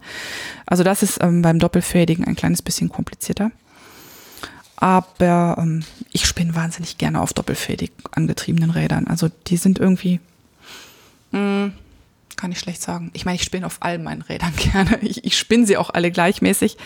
Aber auf doppelfädigen habe ich irgendwie so das Gefühl, dass es so leicht ist. Und das kommt natürlich auch dadurch, dass ähm, ich immer gleich, in Anführungszeichen, gleich schwer oder gleich leicht trete. Also der, ähm, die Kraft, die ich zum Treten brauche, verändert sich nicht, wenn die Spule voll wird. Ich muss zwar auch ähm, den, die Spannung von Antriebsriemen ein bisschen regulieren, wenn die Spule voller wird, weil sich ähm, dann da äh, so ein Hebel, also die, die Hebelwirkung, das Moment halt ändert. Aber im Gegensatz zu einem Rad, was zum Beispiel spulengebremst ist, wo ich, wenn das voller wird, auch an der Spulenbremse hantieren muss, da wird es dann immer schwerer zu treten, je stärker die Spulenbremse gespannt ist, wenn ich den Einzug halt entsprechend nachregulieren möchte. Und egal wie viel Einzug ich auf dem Doppelfädigen ähm, mir durch Spannung am Antriebsriemen, ich sag mal in Anführungszeichen, mache, ähm, die, das tritt sich immer gleich leicht. Das heißt, ähm, das ist wirklich was, wo man wo es einem dann auch einfacher fällt, ähm, auch konsistent zu spinnen, weil dieses Verhältnis zwischen was die Hände tun, was die Füße tun und was am Ende mit dem Garn passiert, ähm, im Verhältnis halt sich weniger ändert. Ich, das ist, das ist eine Sache, warum das ähm, Spinnen auf doppelfädigen, ähm, doppelfädig angetriebenen Rädern einfach so viel Spaß macht. Also mir zumindest. Mag ja für jeden ein bisschen anders sein. Ja, und ähm, Jetzt habe ich, glaube ich, an irgendeiner Stelle auch was doof erklärt. Ähm, ich entschuldige mich schon mal. Ähm, das kann man sicherlich noch besser machen. Aber das ist so grob das, was mir jetzt dazu eingefallen ist. Ja, und das Leichtlinradl, da ist halt im Moment der besagte Icelandic Tussa Kammzug drauf und ähm, da freue ich mich schon drauf, wenn der fertig ist. Und dann werde ich nämlich den zweiten Spinnkopf drauf tun, ähm, der mehr für dickeres Garn ist, der mehr Einzug produziert, der also auch in der, ähm, im Verhältnis, na, wie heißt das, in der Ratio, in der Ratio anders ist. Frag mich jetzt nicht welche, ich habe es mir nicht gemerkt. Ich weiß nur, ähm, auf dem, den habe ich ausprobiert, habe ich entsprechend weniger Twist und mehr Einzug. Und äh, da habe ich dann als nächstes großes Ziel tatsächlich ähm, dick zu spinnen oder zumindest dicker. Ich versuche mich ranzutasten an das, ähm, an das dicker Spinnen. So, und dann war noch was, ähm, da müsst ihr jetzt durch. Ich habe da noch ein bisschen was zum Thema Equipment beim Spinnen. Und zwar habe ich mir in der letzten Zeit ein paar ähm, Bauteile von der Firma Acreworks aus den USA besorgt. Die sind gestartet vor ein paar Jahren mit Spindeln und mit Spulen, und zwar mit 3D gedruckten Spindeln und Spulen. Die Spulen gibt es inzwischen für alle möglichen Räder, also ich glaube für Schacht, für Lendrum, für Fricke, für Majorcraft, für ich glaube auch fast von Ashford, ich bin mir gar nicht ganz sicher, und für den Hansen, E-Spinner und noch ein paar kann man auf der Webseite nachgucken. Und das Schöne an diesen Spulen ist, dass man sie auseinanderbauen kann. Also die haben quasi die Seitenteile sind 3D gedruckt, die stecken auf einem Carbonkern und die kann man so ähnlich wie so ein Bajonett an der Kamera, ähm, kann man die aufstecken und dann zusammendrehen. Das macht sie unheimlich praktisch im Transport. Wenn man die nämlich auseinanderbaut, dann ähm, passen die in so ein Netztäschchen rein und dann ist jede Spule in so einem Täschchen, das irgendwie so sieben, naja, ungefähr sieben auf sieben oder vielleicht zehn auf zehn Zentimeter ähm, breit ist, aber nur irgendwie eineinhalb, zwei Zentimeter hoch. Also man kann ein ganzes Bündel Spulen flach gepackt, sehr platzsparend irgendwo in die Ecke stecken oder in die Spinnradtasche oder was auch immer. Und wenn man sonst äh, so fünf, sechs Spulen und noch eine Jumbo-Spule fürs Zwirnen mit dabei hat, dann ist das Ganze schon mal mehr so eine Ikea-Kiste voll mit Zeug. Während man bei den Acreworks-Spulen das halt das Ganze quasi ähm, ja super flach irgendwo dazwischen schieben kann. Ich habe das dann für mein Little Gem, was ja mein Reiserad ist, ausprobiert, hatte mir im ersten Sprung mal drei normale Spulen fürs Gem besorgt. Und im Nachgang habe ich, nee, drei normale und eine große für den Zwirnkopf, genau. Und habe die ausprobiert und ich muss sagen, ich bin total begeistert, denn zumindest die, die ich bekommen habe, laufen an meinem Rad ruhiger als die Originalspulen von Majorcraft. Die ja, also mit denen ich ja so ein bisschen einen Beef habe. Ähm, die Plastikspulen rappeln mehr zu sehr, die ähm, Holzspulen, da muss man immer den, diese Furche, wo der Bremsfaden drin liegt, zunächst erstmal plain, also flach schleifen, damit der Bremsfaden nicht reißt. Wir hatten das ja schon mal, das Thema. Und diese Acreworks-Spulen ähm, haben gleich von Anfang an einfach ähm, super funktioniert laufen sehr viel ruhiger, vor allen Dingen, sie sind ein kleines Stückchen kürzer als die anderen Spulen von Majorcraft, sodass ich ähm, den Abstand am Spinnflügel, den die Spule hat, den, den kann man bei Majorcraft verändern. Da ist so ein Imbusschlüssel mit so einer Muffe und die kann man dann ein bisschen hin und her schieben, sodass ich dann äh, den, das ein bisschen knapper gemacht habe und dann rappelt die Spule auch nicht mehr und läuft ruhig. Auch der Einzug ist viel glatter. Also der Spulenkern scheint in der Mitte irgendwie ruhiger also ohne, ohne irgendwelche Nupsis oder irgendwas zu sein. Also der, der Einzug vom Faden ist sehr viel gleichmäßiger als auf den Originalspulen. Das muss man sich mal vorstellen. Also das finde ich schon einigermaßen schräg. Mhm. Weil mich das so begeistert hat und weil die Dinger auch toll in allen möglichen Farben zu haben sind. Also ich habe, äh, ich glaube, ich habe mir erst, ich habe mir einen blauen, einen, einen hellblauen, dunkelblauen und eine tealfarbige Spule gegönnt und die, die Jumbo-Spule ist äh, schwarz. Und ehrlich gesagt mag ich jetzt gar nicht mehr mit den anderen ähm, Spinnen. Vielleicht verkaufe ich die irgendwann mal. Ich habe mir jetzt noch mal welche nachbestellt, sodass ich auch für das Spinnwochenende von der Handspinngilde im September ähm, nur mit Acreworks Spulen arbeiten kann, dass ich also wirklich so viel, so reichlich dabei habe, dass ich nicht auf die Originalspulen zurückgreifen muss. Also glaube ich noch mal drei, noch mal drei normale und eine wenigstens eine große bestellt. Das, ähm, ja, für die anderen Räder, weil ich damit nicht so viel reise, ist mir das ehrlich gesagt relativ egal. Also beim Landrum und beim Schacht Reese ähm, wird das alles so bleiben. Da bleibe ich weiter auf den Originalspulen, aber beim Jam ist das wirklich ein extremer Unterschied im Platzbedarf, wenn ich das Rad zusammenpacke, wenn ich mit den Acreworks Spulen unterwegs bin. Dann habe ich mich auch lange Zeit schon für eine Reise Lazy Kate ähm, interessiert. Also eine, die man auseinanderbauen kann und die dann möglichst flach ist. Ich bin am Ende auf einem Kompromiss gelandet. Ähm, also für die letzte Reise, wo ich nach Madrona bin mit dem Spinnrad, da habe ich mir eine von Ashford besorgt, wo man die ganzen Pinökels alle rausziehen kann. Das Ding ist aber trotzdem sehr schwer und, und rappelt ganz furchtbar im Koffer. Dann habe ich, ähm, da gibt's durchaus einige ähm, Handwerker, die bei Etsy äh, sehr schöne ähm, Travel Cates bauen, die dann auch angelegt sind an dieser berühmten, wie heißt sie denn, Will, Will Taylor Travel Kate, die die ähm, Judith McKenzie mal so anpreist. Äh, die waren aber irgendwie mir auch äh, doch noch irgendwie zu teuer und auch zu schwer und dann doch eben nicht so flach, wie ich sie gern gehabt hätte. Und dann sehe ich plötzlich im Newsletter von der Firma Acreworks, dass sie jetzt eine Travel Kate anbieten. Und ähm, das Ding äh, hat, hat mich auf Anhieb äh, so umgehauen, dass ich es mir sofort bestellt habe. Ist tatsächlich ein bisschen günstiger als die, die ich bisher gesehen hatte als Reisekates. Ähm, eigentlich aber, wenn man sich es genau betrachtet, mit 128 Dollar auch nicht wirklich eben ein Schnäppchen. Ich habe sie mir bestellt und ähm, muss sagen, die haut mich, haut mich komplett weg. Ich mache ein Foto für die Shownotes oder zwei, dass man sie mal zusammengefaltet und aufgeklappt sieht. Das ist letztlich auch ein Holzbrett, ähm, in das aber ähm, Öffnungen gefräst sind, die ähm, dann im zusammengeklappten Zustand die Pinne für die Spulen aufnehmen, genauso wie den Federmechanismus. Das Brett ist, mh, das habe ich nicht hier oben, würde ich sagen, schätzungsweise 30 Zentimeter lang, ungefähr 15 breit, Zentimeter dick. Und ähm, die Pinne, auf denen die Spulen stehen, sind äh, aus Carbon. Aus Carbon? Ich meine aus Carbon, nicht aus Plastik. Oder aus Plastik? Hm, weiß nicht mehr genau, muss ich nochmal nachgucken. Der Federmechanismus ist 3D gedruckt, genau wie der Haltemechanismus, Halt- und Klappmechanismus dieser, ähm, dieser Pinne. Ähm, es passen vier Spulen drauf, was ich großartig finde. Ähm, also nicht nur, nicht nur drei. Und das ist alles, wenn es so, es faltet sich alles so ineinander, dass es halt im zusammengeklappten Zustand exakt nur so dick wie das Brett ist. Der ähm, Mechanismus, der die Spulen bremst, ist auch ziemlich witzig. Der ist im Grunde eigentlich eine, ein äh, Plastikteil, was U-förmig zusammengefaltet wird.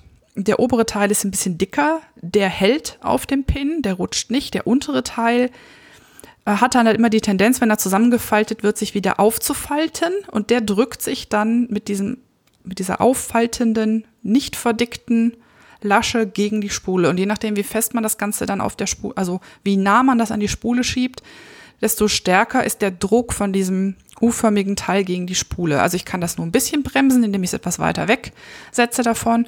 Oder ich kann es mehr bremsen, indem ich das wirklich, dieses zusammengefaltete Teil ganz nah auf die Spule drücke. Ähm, diese Bremslaschen verschwinden dann auch in den Einfräsungen auf dem Holz, wenn ich sie nicht einsetze. Also ich kann die auch ungebremst benutzen, die LazyCate. Und ähm, da passen so ziemlich alle Spulen, alle gängigen Spulen. Also ich kann meine Landrum-Spulen drauf tun, ich kann die, die Schachtspulen drauf tun. Also funktioniert mit allen Spulen, die ich habe, außer mit denen vom Leichtlen. Die sind nämlich, die passen auf keine meiner Cates. Die sind, ähm, die haben eine kleinere Öffnung. Da muss ich mir mal eine separate Lösung für überlegen. Aber alle anderen Räder, Majorcraft, Landrum, Schacht, da passt das. Und ähm, ja, die ist also super platzsparend, die ist gut zu, ver, gut zu verpacken, da rappelt nichts, da dengelt nichts, da fällt nichts raus. Ähm, zusammengeklappt, das ist einfach ein Brett, was man irgendwo noch in eine flache Tasche vorne schiebt oder so. Und, und aufgeklappt ist es wirklich eine der komfortabelsten Cates, die ich habe. Ähm, ja, das ähm, war ein, ein Instant-Kauf, der sich absolut gelohnt hat. Also das Ding ähm, tut exakt das, was es soll und das tut es wirklich auch richtig gut. Ähm, man merkt, ich bin Fan, ne? Also ich finde AK-Works großartig und äh, ein Hoch auf 3D-Drucker übrigens. Ich werde euch das Ganze mal verlinken. Ich mache Fotos sowohl von den Spulen als auch von der LazyCate. Ähm, packt das in die Shownotes zu dieser Folge und ähm, dann könnt ihr euch das angucken, wenn ihr mögt. Ich habe während der Tode fließt gesehen, dass es einige in der Podcasting auf Deutschgruppe gibt, die auch schon mit diesen Spulen unterwegs sind. Und ich habe gestern auf dem Dornröschenwolle Hoffest ähm, auch die LazyCate gezeigt und mit einigen mich über das Drama der Majorcraft Spulen unterhalten und ähm, da ging es einigen ganz, ganz genauso, dass sie sich mit den Originalspulen ein bisschen schwer taten. Und ähm, ja, einziges Ärgernis, wenn man bei Acreworks bestellt, ist halt natürlich ähm, zum einen Comporto. Ähm, hinzu. Porto aus den USA ist nun mal nicht eben wirklich sehr günstig, auch wenn die Spulen, das Paket ist halt nicht wirklich groß, weil die Spulen so flach sind. Insofern ist das Porto jetzt auch nicht äh, unendlich teuer. Aber im Vergleich zu einer Lieferung aus Deutschland äh, reden wir natürlich über andere Summen hier. Ähm und das, das weitere ärgerlich ist natürlich, äh, dass man äh, Einfuhrumsatzsteuer zahlen muss und ähm, ich weiß gar nicht, ob auch Zollgebühren fällig wurden. Ich glaube ein bisschen. Und beides ähm, wird ja auch durch die Portokosten bestimmt. Also Portokosten spielen immer mit rein. Ähm, jetzt kann man sich zusammentun, wenn man glaubt, dass äh, das eine größere Bestellung Sinn ergeben würde. Also mich haben gestern einige Leute angesprochen und gemeint, wenn du noch mal bestellst, dann mach doch eine Sammelbestellung. Wir hätten auch Interesse. Ich werde jetzt wahrscheinlich erstmal versorgt sein, wenn, wenn dann meine nächste Lieferung hoffentlich noch rechtzeitig eintrudelt. Aber für alle, die Interesse haben, ähm, da würde sich vielleicht ein äh, Foren-Thread in Reverie anbieten und da mal rumfragen, ob noch jemand anders was brauchen kann.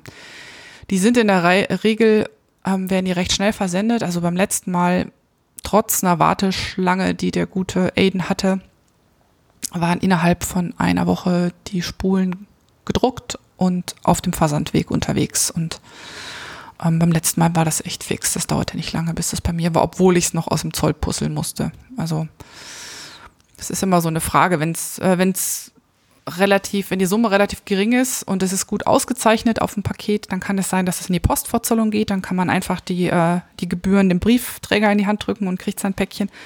Ab einem gewissen Schwellenwert behält der Zoll das dann gerne da und das bedeutet für mich, dass ich in Hannover immer ähm, so in der Mittagspause von der Arbeit oder davor dann mal eben zum Zollamt fahren muss, um die Sachen auszulösen.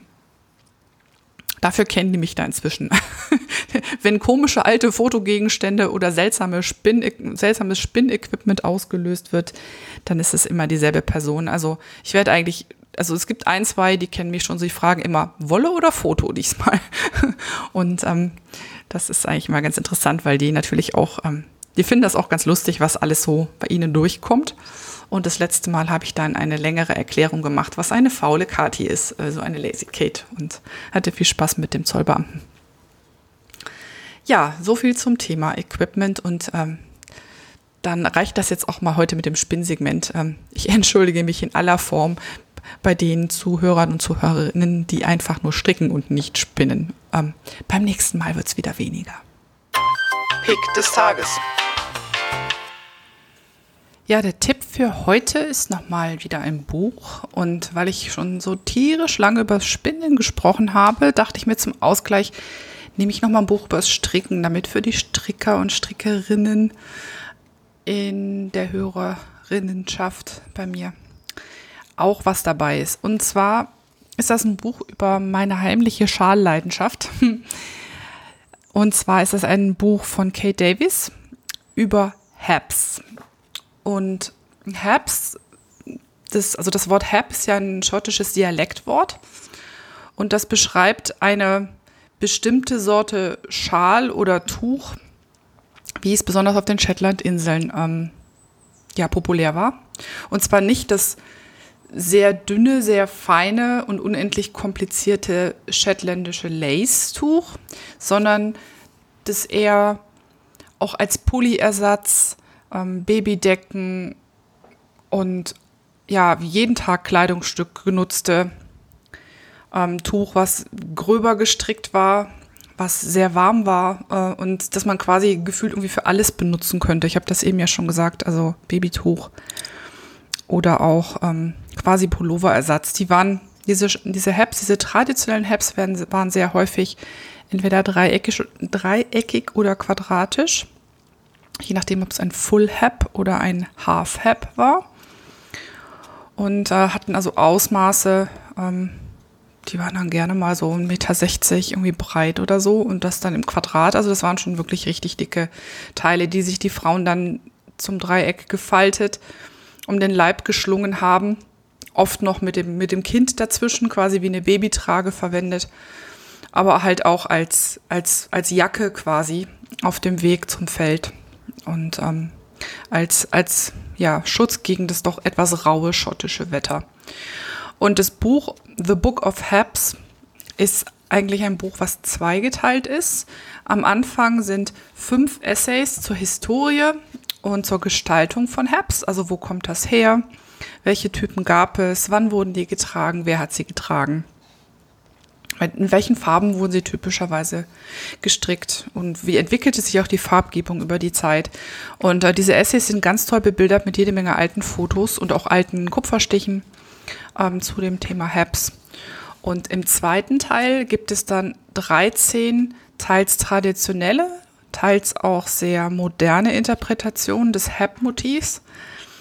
Ähm, wenn man halt im Kopf hat, dass Hap eigentlich nur Tuch oder Schal bedeutet, dann ähm, weiß man, dass es da jetzt nicht nur darum geht, diesen ganz klassischen Hap abzubilden, sondern auch einfach zu überlegen, wie, wie würde so ein Kleidungsstück vielleicht heute aussehen.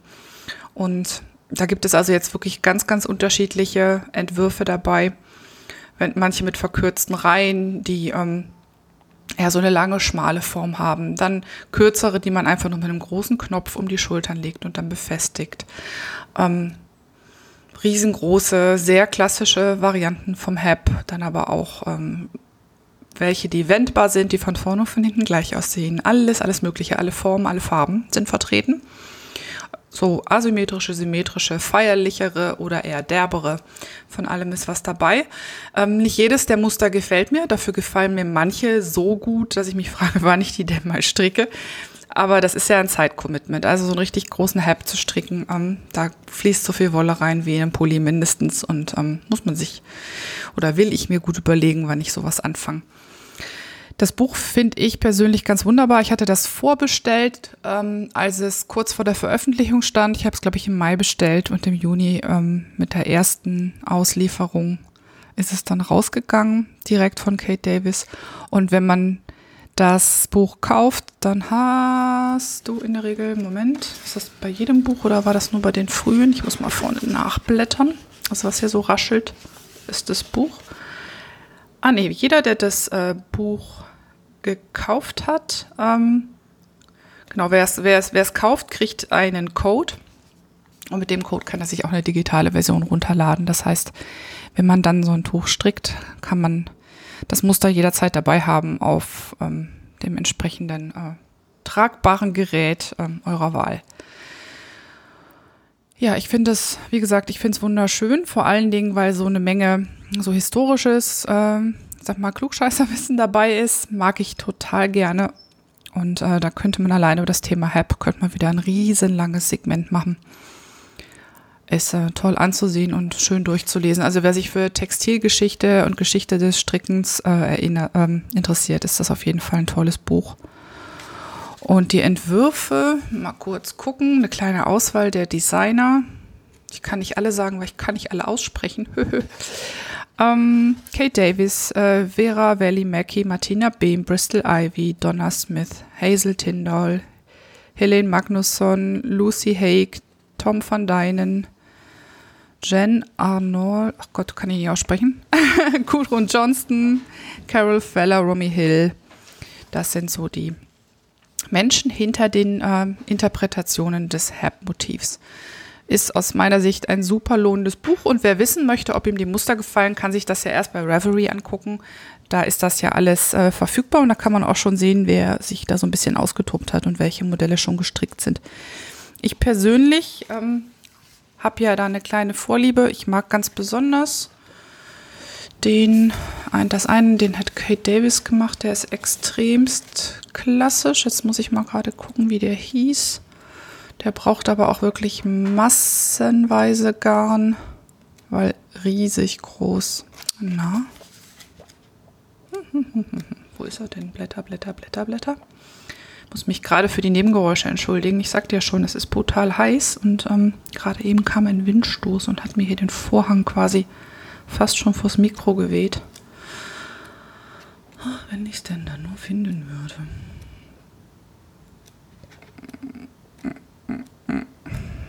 Ja, vorbereitet sein ist alles, nicht wahr? Also da ist einer von Romy Hill, den finde ich ganz toll. Nee, aber den, den ich wirklich am allerschönsten finde, ist der, da ist er. Moda Die oder Moda Die, wie auch immer. Das ist also wirklich so ein, ähm, also das ist ein Wort, was Mutterwelle bedeutet. das ist interessant. Ähm, das ist wirklich so ein ganz klassischer ähm, Hab, quadratisch, fast deckengroß auf einem naturfarbenen Untergrund und dann farbigen, wellenartigen Mustern, die den Rand bilden. Den finde ich ganz schön und dann von, von Tom von Holland so den, der hat einen Reversible gemacht, der nur aus ähm, rechten und linken Maschen besteht. Der ist hexagonal, der ist auch riesengroß, den finde ich auch super toll, aber ich mag gar nicht wissen, wie lange man daran strickt. Sind also ein paar wirklich echt, echt schöne Teile dabei. Ja, das ist sozusagen für heute mein Buchtipp. Wer an sowas Spaß hat, dem sei The Book of Habs sehr ans Herz gelegt. Meines Wissens kann man es nicht über Amazon bestellen, aber direkt über die Seite von Kate Davis Designs ähm, kommt dann aus Großbritannien und das ging eigentlich auch relativ schnell. Ich werde mal den Link dazu auch in die Show Notes packen.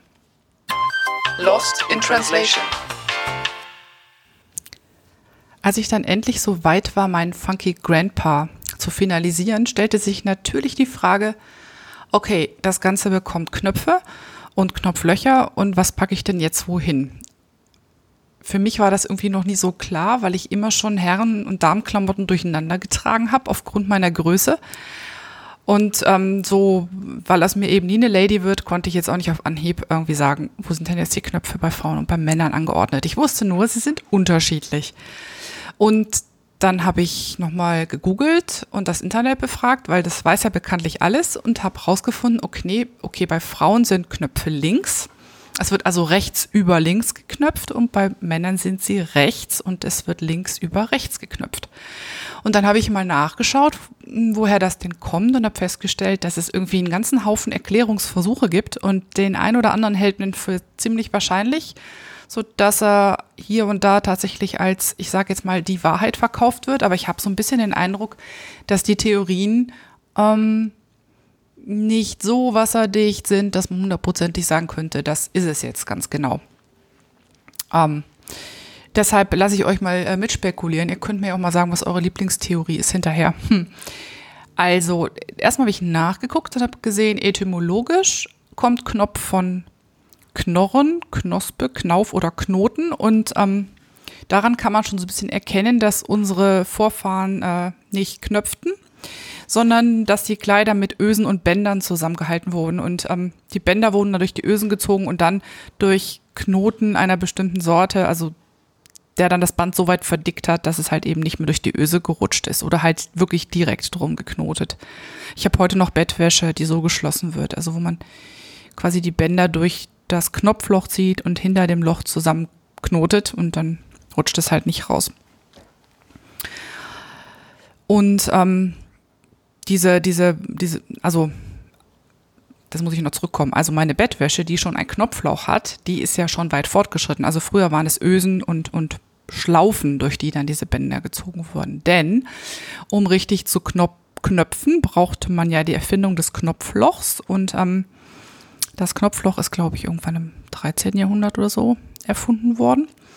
Und interessanterweise, ähm, zum Warum habe ich nicht allzu viel gefunden, war der Knopf bis ins 19. Jahrhundert rein ein männliches Privileg. Frauen haben nicht geknöpft. Frauen haben ge, ja, was haben sie geschnürt, gezurrt, gezogen, Haken und Ösen, aber keine Knöpfe.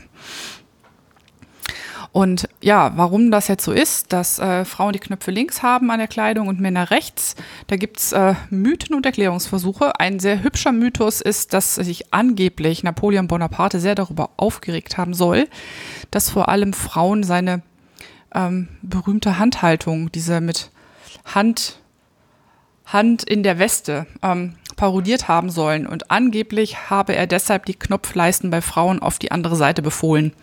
Ähm, ja, also das ist so obskur, das halte ich mal ähm, wahrscheinlich für ziemlich weiter hergeholt. Aber ähm, eine Sache scheint relativ sicher zu sein. Knöpfen war in vorindustrieller Zeit relativ teuer. Und deshalb waren Knöpfe und Knopflöcher wohl hauptsächlich an der Kleidung vermögender Träger zu finden. Und ähm, die Herren haben sich damals schon in der Regel selbst angezogen. Das hatte wohl auch ähm, Ursachen in, äh, in den Kriegen. Ähm, Männer haben sich nun äh, im Krieg natürlich erst recht äh, selbst anziehen müssen. Und weil die meisten Menschen Rechtshänder sind, war das dann praktisch, die Knöpfe auf der rechten Seite zu haben. Dann konnte man sich auch im Krieg sehr schnell und alleine gut anziehen. Ähm, des Weiteren, wo wir gleich mal beim Krieg bleiben, die meisten Herren, die meisten kämpfenden Herren waren Rechtshänder, trugen dementsprechend eher Schwert links und dadurch, dass links über rechts geknöpft war, konnte man halt dann von links das Schwert gut ziehen, ohne mit der Hand in der Klamotte hängen zu bleiben. Und das ist eine der, ähm, eine der Begründungen, die man oft hört, warum bei den Herren die Knöpfe rechts sind. Mhm. Frauen nun hingegen, besonders die Vermögenden, die dann halt Knöpfe an der Kleidung hatten, wurden zu der Zeit sehr häufig angekleidet. Die haben sich nicht selber angekleidet. Das war auch immer so wenn man halt vermögend war und hatte entsprechend seines Standes auch die Kleidung, dann war die sehr aufwendig. Dann hatte die diverse Unterröcke, Überröcke, Korsette und was äh, weiß der Himmel noch alles. Und deshalb ließen sich die Damen beim äh, Ankleiden helfen. Und für eine Zofe, die vor einem steht, war halt nun mal der Knopf patientenseitig links, also zofenseitig rechts, günstiger. Und deshalb angeblich ist der Knopf bei Frauen auf der linken Seite. Und ähm, irgendwann ist es dann einfach so geblieben. Auch als äh, man prächtig ohne Zofe klarkam oder als Frau prächtig ohne Zofe klarkam. Dann gibt es noch eine weitere Erklärung, die so ein bisschen äh, analog ist zu ähm, der Waffenerklärung bei den Männern. Ähm, die finde ich nur wieder so putzig, dass ich leise zweifle, aber ich gebe sie euch mal mit. Und zwar heißt es, Frauen könnten mit den Knöpfen links leichter ihre Babys stillen, denn dann hätten sie den Säugling im rechten Arm und könnten problemlos mit der linken Hand die Knöpfe öffnen und schließen. Hm. Ich finde dass die ganze Sache mit der Händigkeit so ein bisschen schwierig, weil, also ich weiß nicht, wenn ich mir was zuknöpfe, brauche ich halt immer beide Hände. Ne? Also ich habe auch noch nicht festgestellt, dass irgendwie eine Hand für mich beschäftigter wäre als die andere.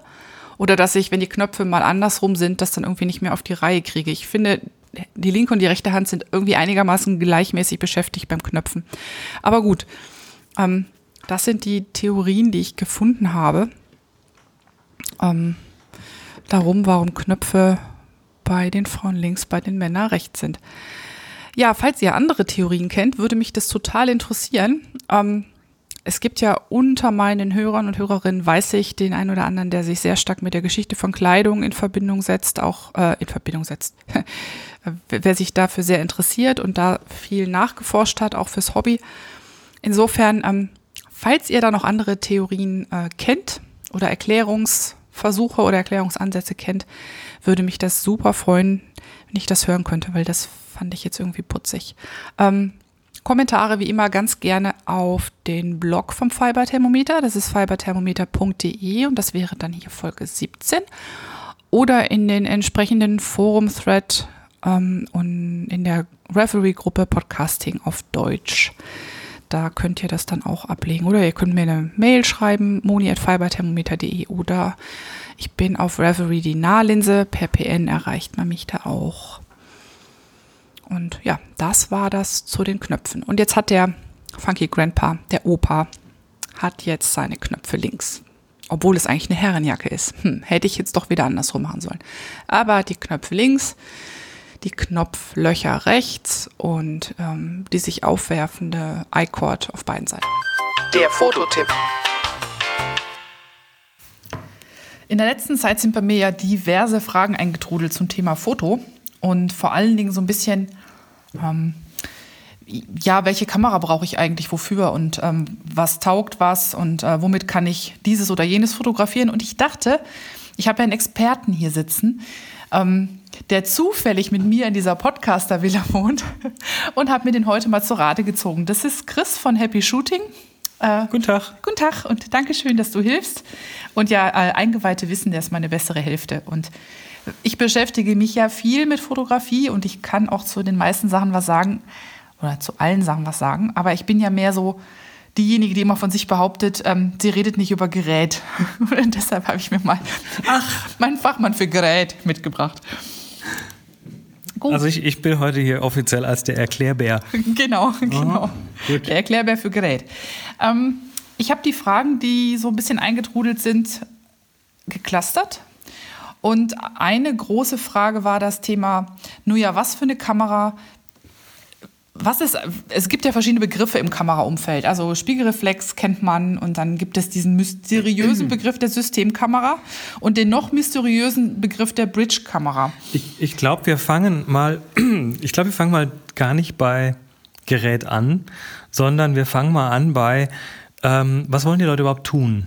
Also wer, wer hat sich oder äh, welche Art von Menschen hat sich gemeldet und was wollen die mit ihren Kameras denn genau tun? Also ich würde mal sagen, das, was man so schön als Allrounder bezeichnet. Nur sind wir natürlich bei Reverie, das heißt, die meisten interessieren sich dafür, wie kann ich meine wie kann ich meine Strickstücke, okay. die Garne, die ich gemacht habe, also fotografieren, also Produktfotografie. Also die, die Menschen, die hier jetzt zuhören, werden wahrscheinlich vornehmlich mit Fasern zu tun haben. Die haben viel mit Fasern zu tun, aber jetzt, äh, damit es nicht so einfach wird, ähm, die sind in der Regel auch alle Familienmenschen. Das heißt, ähm, da gibt es natürlich Familie zu fotografieren, da gibt es Kinder zu fotografieren, da gibt es auch äh, Kinder, die Sport machen oder Ehemänner oder Ehefrauen, die Sport machen. Oder ähm, mal ein, ein, Foto vom Sportverein, vom, vom Sohnemann. Oder vom tobenden Hund, ne? Mhm. sowas in der Art. Oder von der Tochter. Oder von der Tochter, wie auch immer. Alles Mögliche, was tobt. Sodass man eigentlich sagen kann, äh, die ganze Bandbreite. Aber natürlich in Reverie auch sehr viel der Fokus, wie mache ich denn schöne Wollebilder. Okay. Ich, ich finde es halt immer ein bisschen schwierig zu, zu versuchen, von der Kamera auszugehen, weil ähm, ich glaube, wir können mal eins festhalten, die können alle ungefähr das Gleiche. Ne? Die sind letztendlich ist so eine Kamera nichts anderes als irgendwie eine Kiste. Auf der einen Seite ist ein Stück Glas und auf der anderen Seite ist irgendwie ein Sensor, der ein Bild auffängt. Absolut. Ich würde es nachher ja. trotzdem gerne erklären wollen, weil ich finde, die Begriffe sind ziemlich. Wir, wir, wir, gehen, wir kommen noch dahin, aber genau. ich glaube, glaub, man muss es generell einfach mal klar machen, dass die, ähm, dass die Kameras viel fähiger sind, als wir glauben. Nur manchmal sind sie ein bisschen blöd und machen halt Dinge, die wir nicht wollen und versuchen quasi so ein bisschen schlauer zu sein als wir. Also dieses, dieses Kamera übernimmt den Ton, ne? weil ich meine, die, diejenigen, die keine Fotografen oder Fotografinnen sind, haben natürlich das Problem, sie können nicht mehr als auf den Knopf drücken. Ne? Und da muss die Kamera das Richtige tun. Mhm. Und ähm, vielleicht müssen wir, müssen, müssen wir es zweiteilen. Also einmal über die Geräte reden, weil die natürlich schon auch Eigenarten, Eigenarten haben. und mhm. Eigenschaften haben, die äh, diese unterscheiden voneinander. Sonst bräuchte man ja nicht unterschiedliche Kameras haben. Ähm, aber vielleicht auch noch mal kurz darauf eingehen, wie kriege ich denn die Farben schön hin? Weil das ist, glaube ich, gerade bei so Sachen wie Fasern ist das ein zentrales Ding. Die Farben, ich, ich, ich kriege es aus anderen Richtungen ganz oft mit. Dieses, meine Kamera äh, kann, kann kein Rot. Kann kein Blau oder so. Ne? Mhm. Ist und eine Frage, die ihr bekommt ihr beim Podcast ja total häufig. Also genau. kriege ich alle Nase lang mit. Genau. Und dafür müssen wir, glaube ich, nicht unbedingt eine spezielle Kamera haben, sondern das kann jede Kamera irgendwie ganz gut. Ja, also ich kann es aus meiner eigenen Erfahrung sagen, ich mache ziemlich viel Fotos von der Wolle mit der Spiegelreflex, wenn ich Zeit habe. Mhm. Ich mache aber auch ganz viel Fotos, gerade so während der Tour de Fließ zum Beispiel, wo jeden Tag Fotos gebraucht werden, die mache ich einfach mit dem iPhone. Mhm. Dann lass uns doch mal den generellen Unterschied zwischen einer Spiegelreflex und einem iPhone kurz erklären. Also eine Spiegelreflex und ein iPhone, wieder, wieder, es ist eigentlich das Gleiche. Ne? Wir haben auf der einen Seite ein Stück Glas und auf der anderen Seite einen Sensor. Der ist aber jetzt bei dem iPhone oder Android oder sonst was, ist der halt winzig klein. Genau, du zeigst auf deinen kleinen Fingernagel. Das ist ungefähr die Größe von so einem Smartphone-Sensor. Und äh, wenn man mal so eine, so eine Spiegelreflex aufmacht, dann ist der halt ein paar Zentimeter groß. Der ist halt riesengroß im Vergleich. Und das hat Auswirkungen auf so ein paar Dinge. Das hat zum Beispiel, auch, und nicht auf die Farben übrigens, mhm. das hat zum Beispiel Auswirkungen drauf, wie gut diese Kameras bei wenig Licht klarkommen. Also wenn ich jetzt abends im düsteren Wohnzimmer sitze, dann ah, das ist mit dem Smartphone ein bisschen schwierig, aber mit, dem, äh, mit, der, mit der Spiegelreflex wahrscheinlich noch möglich, ordentliche Bilder zu machen. Vor allen Dingen, wenn es eine einigermaßen moderne ist, ja. Genau. Das zweite Ding ist, so ein größerer Sensor sorgt auch für, für weniger sogenannte Schärfentiefe. Ähm, was man oft möchte, wenn man Produkte fotografiert, ist, man will keine, Ablen keine Ablenkungen drin haben. Also die Ablenkung ist oft im Hintergrund. Du mhm. hast irgendwas dahinter und das Ding ist, ja, ein blödes Muster oder, oder ein Bücherregal oder unaufgeräumter Tisch und das stört. Und mit so einer Spiegelreflexkamera ist es leichter, den unscharf zu machen. Dann ist er nicht mehr wichtig, dann fällt er einfach nicht mehr so auf. Und dann ist dein, dein Stück, was du da fotografierst, scharf und der Rest ist unscharf. Der Rest ist schön cremig und scharf, genau. Genau. Und äh, je größer der Sensor, desto einfacher ist das. Mal ganz, so. ganz vereinfacht. Wenn, einem, wenn man also sehr viel Wert darauf legt, eine schöne Unschärfe zu haben, dann wäre ein Kriterium, guck nach einem möglichst großen Sensor. Oder? Ja. Ein Kriterium. Ist ein Kriterium, ein Kriterium. genau. Es gibt mehrere. Also ähm, gehen wir mal von der, ordnen wir sie mal ein. Da ist also die, das Smartphone mit dem Minisensor. Und dann ist da irgendwo eine Bridge-Kamera, die hat ein bisschen einen größeren Sensor. Wir vereinfachen jetzt, ne? da mhm. gibt es immer Ausreißer, aber die Bridge-Kamera ist irgendwo, dann kommt so eine Systemkamera, was man heute so als spiegellose Systemkamera bezeichnet. Äh, und dann kommen irgendwo diese Spiegelreflexkameras. Genau. So kann man es ungefähr einordnen. Und das eben auch mit steigender Sensorgröße. Jetzt muss man aber nicht unbedingt gleich irgendwie sagen, okay, oh, jetzt bin ich aber die mit dem größten Sensor, weil die ist natürlich auch gleich viel teurer. Das ist das Blöde dran, die Sensorherstellung ist teuer und große Sensoren sind halt teurer als kleine Sensoren. Ähm, aber man kann es auch noch über andere Dinge machen, zum Beispiel über den Abstand. Also wenn ich was fotografieren möchte, was, was möglichst, äh, wo, wo der Hintergrund möglichst unscharf ist. Und möglichst unwichtig. Und möglichst unwichtig wird dadurch, kann ich auch möglichst nah rangehen. Das geht sogar mit dem Smartphone in Grenzen. Ich erinnere mich dran, du hattest früher mal so eine, so eine kleine Kamera, wo du so einen komischen Weitwinkelaufsatz für hattest. Und da hast du irgendein Frühstücksei auf dem Tisch mit fotografiert. Bist ganz nah rangegangen. Mit einem, oh, das ist schon viele Jahre. Ja, ja. Und trotzdem war das, also das, der Hintergrund war so richtig, obwohl die Kamera ja. eigentlich dafür überhaupt nicht gemacht war, scheinbar, ja. war der Hintergrund total unscharf. Aber du warst, glaube ich, äh, nur einen halben Zentimeter vom Ei entfernt, so ungefähr. Ja, ne? ist, dieser Mindestabstand, der ist dann unterschiedlich genau. bei verschiedenen Kameras. Aber das ist mal so das Generelle. Also ein größerer Sensor macht halt einfach einen cremigeren Hintergrund. Und dann haben wir noch das Thema, das würde ich jetzt bringen wollen. Also wir sind jetzt bei den Sachen, die scharf oder unscharf machen. Ne? Wir haben mhm. zum einen jetzt den Sensor festgehalten, den mhm. Abstand. Und dann fällt mir noch ein Blendenöffnung. Genau. Große Blende heißt wenig Unschärfe hinten oder wenig Schärfentiefe im Bild. Das Gemeine aber an die, der Sache mit der. Die Nummern sind falsch rum. Die Nummern sind falsch rum. Wer sich das ausgedacht hat. Nein, ich ja. weiß, wo es herkommt. Aber es ist schon, wie man so schön sagt, kontraintuitiv. ähm, wenn man das möglichst weit aufmachen möchte, das Objektiv, um möglichst also, schöne Unschärfe zu bekommen, dann wähle man eine möglichst kleine Blendenzahl. Ja. Also, Blend, also, Blende mal ganz kurz, ja. ganz kurz nochmal erklärt. Ne? Diese Blende ist wie die Iris im Auge. Das ist quasi ein Ding, was vorne im Objektiv drin sitzt und äh, was dieses Loch, durch das das Licht einfällt, vergrößern oder was die Größe des Lochs bestimmt. Und ja, die Zahl wird, je größer dieses Loch ist, desto kleiner wird die Zahl. So eine Blende 2.0 ist größer als eine Blende 16. Mhm, genau. Also muss man sich einfach merken, ist aber jetzt auch mal gar nicht so relevant. Nur wer möchte, dass diese Hintergründe unscharf werden und so eine Kamera hat, wo man das vielleicht einstellen kann, äh, dann wäre die, also dann denkt einfach mal dran, kleine Zahl, super für unscharfen Hintergrund. So, nicht jedes Objektiv kann das aber. Ja, das ist jetzt wieder eine Frage des Objektivs. Das ist, ist nicht, nicht so ganz einfach, das Thema. Ähm, lass uns mal kurz trotzdem noch mal ein paar weitere Sachen hier äh, durchgehen. Und zwar, du sagtest gerade. Brennweite. Ja, Brennweite ist ein Wort für, ich sag mal, im einfachsten Falle für den Zoom. Also an der Kamera habt ihr ja die Möglichkeit, bei den meisten Kameras rein zu zoomen oder raus zu zoomen.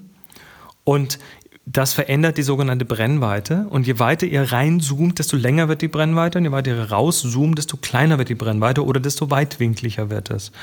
Kleine Brennweite, mehr geht aufs Bild. Genau, mehr geht aufs Bild, aber auch mehr ist scharf im Bild. Genau. Das heißt, auch das ist nochmal so ein Teil dieser, dieser Gleichung für die Unschärfe nicht nur der Abstand und die große Blende und die Sensorgröße, sondern auch die Brennweite, wenn ihr mit längeren Brennweiten fotografiert, also mit Teleobjektiven, dann habt ihr auch im Hintergrund weniger Schärfe. Das heißt, äh, bei eurer, bei eurer spiegellosen oder Bridge-Kamera zoomt einfach mal weit rein, geht entsprechend wieder zurück. Ne? Ihr müsst dann halt einen Abstand vergrößern und dann wird plötzlich der Hintergrund unschärfer magisch. Absolut. Und wenn er das jetzt noch kombiniert mit einer weit offenen Blende, also mit einer, mit einer möglichst kleinen Blendenzahl, äh, dann habt ihr eigentlich gewonnen. Genau. Und was dann netterweise noch hinzukommt, ist, je, je weiter ich die Blende aufmache, desto mehr Licht fällt ja auf meinen Sensor. Hm. Das heißt, desto kürzer wird meine Belichtungszeit, hm. weil ich dann, wenn viel reinfällt, kann ich entsprechend an der Zeit sparen.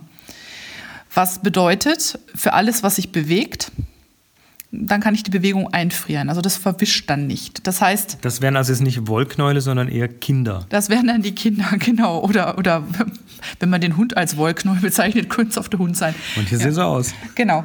Also das wäre dann, das wäre dann die Frage, habe ich auch bekommen, wie ist denn das mit Belichtungszeit und Blende? Mhm.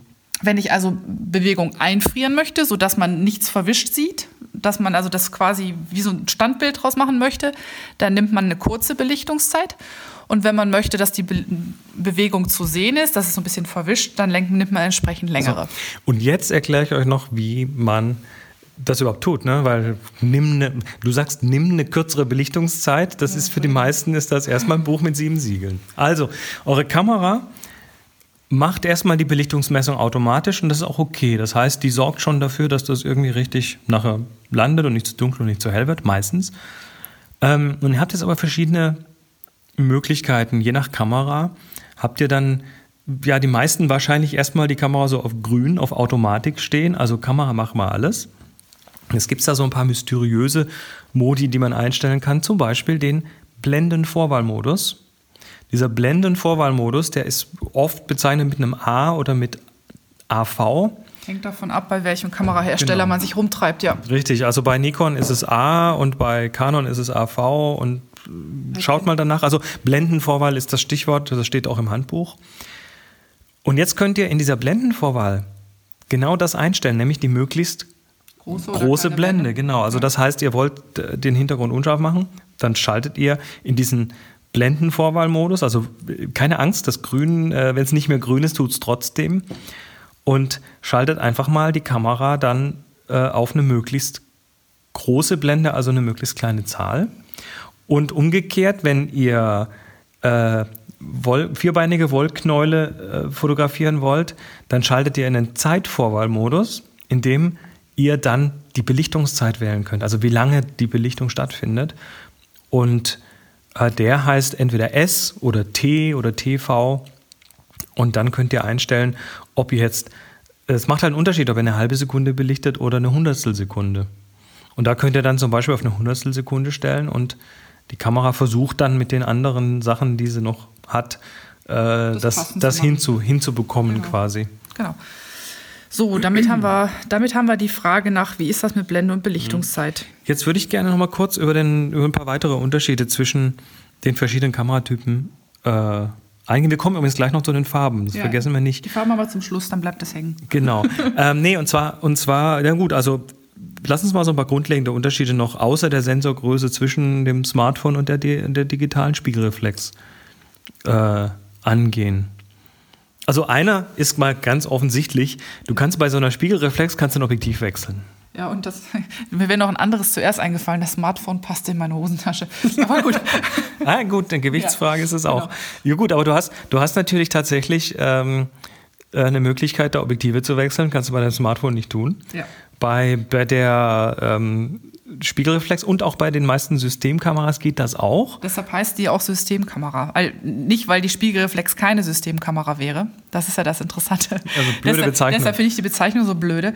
Ähm, Systemkamera äh, ist in der Regel von einer Kamera ohne Spiegel die Rede. Mhm bei der man die Objektive wechseln kann. Genau. Ne? Das ist mal sowas, was ich als Systemkamera genau. sehen würde. Spiegel, das ist wieder so was Spezielles für eine Spiegelreflex. Deshalb heißt die ja Spiegelreflex, weil die innen drin noch so. Weil der Strahlengang durch einen Spiegel gefaltet genau. wird. Und, so. und der fällt halt weg bei den Systemkameras. Bei Bridge-Kameras können wir meistens keine Objektive wechseln. Das sind dann die, ähm, die dann irgendwie so mit Super Zoom daherkommen, also mit einem Objektiv, was quasi alle Brennweitenbereiche von ganz weitwinklig bis ganz nah abdeckt. Ähm, das kann cool sein.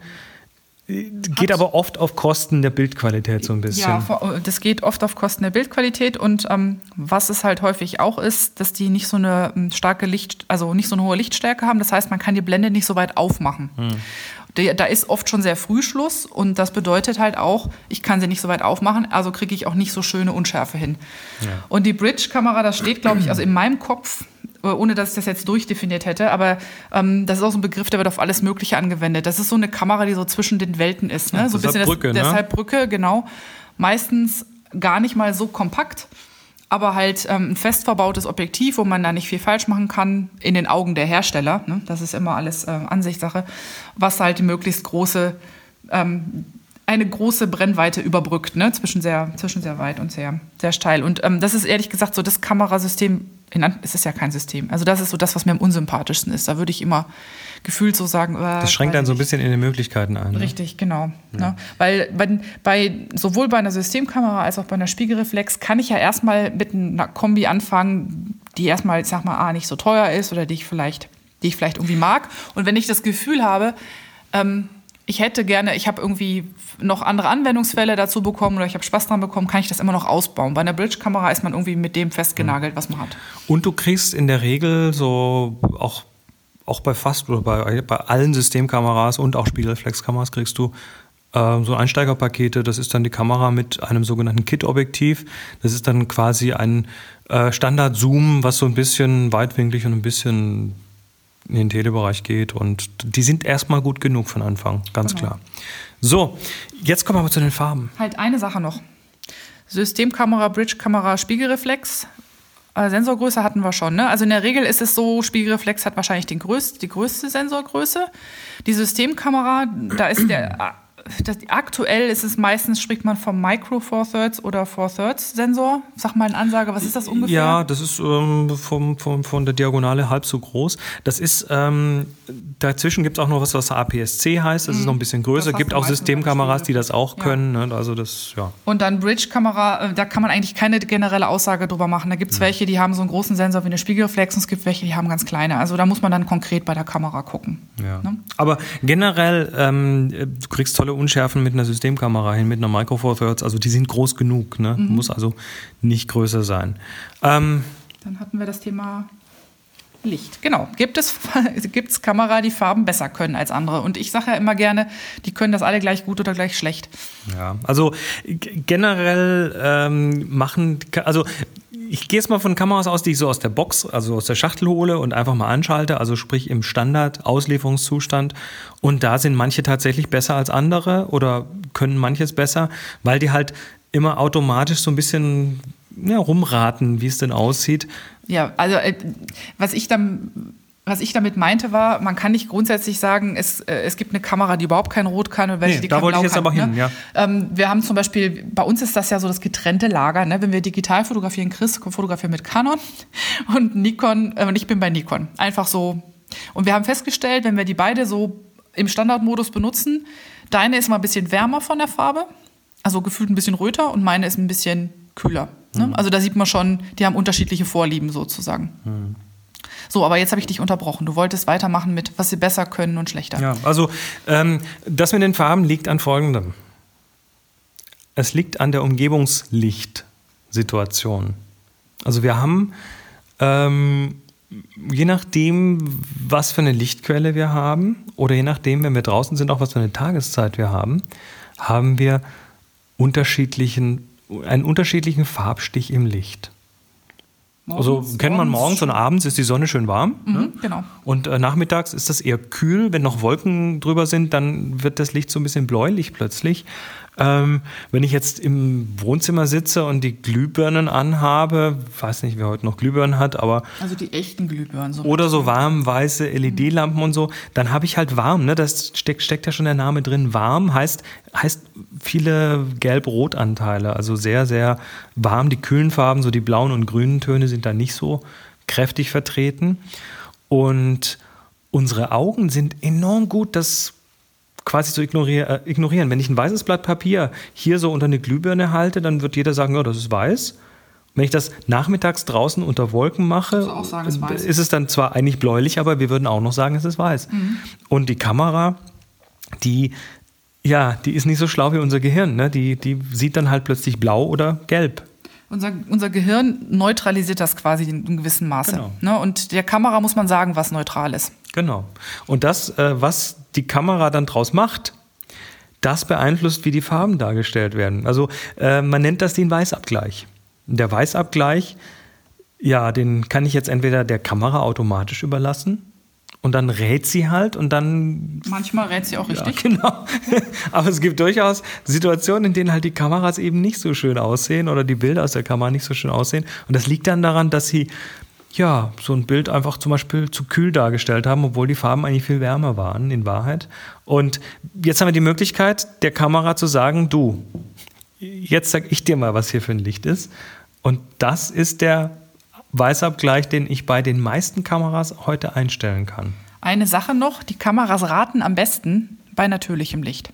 Ja, das Ne? da, Da, da raten sie in der Regel besser als sonst. Ja. Genau, auch da kommen wir gleich noch hin. Ähm, es gibt einen Weißabgleich.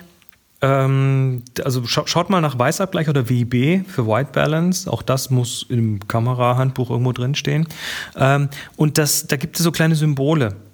Und die sind tatsächlich wichtig. Also wenn ich, und zwar, ne, das ist eine kleine Sonne, eine kleine Glühbirne, ein kleines Häuschen, eine kleine Wolke. Genau. Das eine sagt Schatten, das andere sagt Sonne mit Wolke Ähm, Genau. davor. Also da gibt es wirklich für alles was. Wenn ich in dieser Situation mich befinde und die Kamera auch darauf einstelle, dann stimmen die Farben. Das ist wie ein Wunder. Ne? Also draußen bei praller Sonne stelle ich es auf die kleine Sonne. Wenn Wolken drüber sind äh, über mir, dann stelle ich es auf Wolken. Also auch wenn es eine geschlossene Wolkendecke ist, gilt das auch. Äh, dieses kleine Häuschen hat so einen Schatten an der Seite. Das ist bei Sonne im Schatten. Ähm, da gibt es noch so kleine Leuchtstoffröhren. Also wer, wer unter Leuchtstoffröhren arbeiten muss und fotografieren muss, kann das auch mal probieren. Funktioniert aber meistens am schlechtesten, weil es heute nicht mehr eine Sorte Leuchtstoffröhren gibt. Die sind Genau. alle mit was anderem gefüllt und äh, je nachdem, was da für ein Gas drin ist, äh, ist die Farbe, also die Lichtfarbe etwas anders. Ja. Das heißt, am sichersten ist es immer, diese, diese Klassiker zu wählen. Ne? Genau, aber ähm, generell kann man dann eben, oder so die kleine Glühbirne für warmes Licht im Wohnzimmer. Generell kann man damit schon eine ganze Menge richtig machen. Und jetzt kommen wir aber noch auf die, auf die Lichtqualität. Und da könnt ihr tatsächlich enorm punkten, indem ihr nicht bei Kunstlicht fotografiert. Das ist tatsächlich so ein bisschen, so ein bisschen kontraintuitiv, weil man kennt das so, ne? Die Profifotografen, die arbeiten noch im Studio, die haben noch da künstliches Licht und, ne, und überhaupt. Ähm, das beste Licht, das schönste Licht und das beste Licht ist das Tageslicht. Absolut. Also draußen äh, und zwar nicht das Tageslicht in der prallen Sonne, weil dann kriegt ihr unglaublich hässliche Schatten und so und ausgebrannte helle Stellen, die überbelichtet sind, sondern das Licht im Schatten. Das Tageslicht im Schatten. Und wo ist dieses Tageslicht im Schatten am schönsten? In der Nähe eines Fensters. Genau. Das Fensterlicht. Und zwar nicht das Fenster, wo die Sonne reinscheint, sondern das Fenster, wo eben keine Sonne direkt reinscheint. Da habt ihr das schönste Licht. Und wenn ihr dann noch den Weißabgleich, in diesem Fall eben auf, je nachdem, wenn eine Wolkendecke draußen ist, auf die Wolke stellt oder wenn draußen die Sonne scheint, aber weg von uns scheint, dann auf, die, auf die kleine, äh, das kleine Häuschen mit Schatten, dann habt ihr super geile Farben. Ja. Also das ist auch das, was ich eigentlich fast immer benutze. Solange nur irgendwie ein bisschen Licht durch mein Fenster fällt, versuche ich das auf dem Tisch zu machen, der nah am Fenster steht. Und wenn ich dann halt, wenn es dann halt schon so dunkel wird, dass, die, dass ich die Gefahr habe zu verwackeln, dann lege ich die Kamera beim Fotografieren einfach auf dem Tisch ab, auf demselben Tisch, auf dem auch mein Objekt liegt. Und dann funktioniert es eigentlich. Das geht übrigens sogar mit dem Smartphone. Es gibt nämlich viele Apps, vielleicht hat es eure eingebaute Foto-App nicht auf dem Smartphone, aber vielleicht äh, schaut ihr mal in, im entsprechenden App Store. Es gibt da mit Sicherheit, oder was ist mit Sicherheit, ich weiß, dass es Apps gibt, Kamera-Apps gibt, wo man auch einen Weißabgleich einstellen kann. Und dann könnt ihr das da auch so machen. Und jetzt noch ein Trick, wie ihr auch mit dem Smartphone, obwohl es einen kleinen Sensor hat und obwohl es viel scharf macht, einen, ein Bild hinbekommt, wo der Hintergrund nicht stört, indem ihr ganz einfach das Bild so aufbaut, dass der Hintergrund nicht stören kann. Also stellt euch einfach mal vor, ihr legt äh, ein großes Blatt A3 Blatt Papier hin und nehmt das als Hintergrund. Oder baut euch eine Hohlkehle. Das ist quasi. Ähm, Hinten ein Stapel Bücher. genau, ein Stapel Bücher, das Papier so ein bisschen nach schräg oben hinten ziehen. Und dann das, äh, ich sag mal, das Knoll Wolle davor und dann die Kamera direkt an die Kante vorne und dann quasi gegen diese Hohlkehle fotografieren und das macht dann einen verschwommenen weißen Hintergrund. Genau. Oder einen farbigen, wenn ihr wollt. Also einfach mal so ein Tonpapier, verschiedene Farben im Bastelladen holen und dann habt ihr plötzlich ganz tolle Hintergründe. Oder ihr habt eine schöne Tischplatte, eine schöne hölzerne Tischplatte mit einer schönen Maserung. Ähm, auch die lenkt nicht besonders ab. Ganz im Gegenteil, die gibt vielleicht noch ein bisschen eine, Häusen, eine, eine, eine warme ähm, Stimmung von, von einem schönen Wohnzimmer oder so. Was ich immer total mag, ähm, ist auch, ich habe ja weiße Vorhänge in meinem Zimmer. Also mit einem ganz leicht gebrochenen Weiß. Also so, dass es nicht viel Farbe ist, aber die als Hintergrund so irgendwie 1,50 Meter hinter meinem ähm, Objekt. Das sieht immer klasse aus. Und noch ein Tipp: Schaltet den Blitz aus. Ja, das, du hast eben gesagt, natürliches Licht, dann versteht sich das von Ja, selbst. aber wenn du wenig natürliches Licht hast und dann macht die Kamera automatisch den Blitz an, dann ist das ein Problem. Also der Blitz in der Kamera, das ist quasi die, die furchtbarste Lichtquelle, die man sich vorstellen kann. Die macht nämlich nicht schön, die macht nur hell. Vor allen Dingen die in der, äh, im Smartphone, weil das ist irgendwie so ein komisches LED-Licht mit einer ganz furchtbaren Farbe.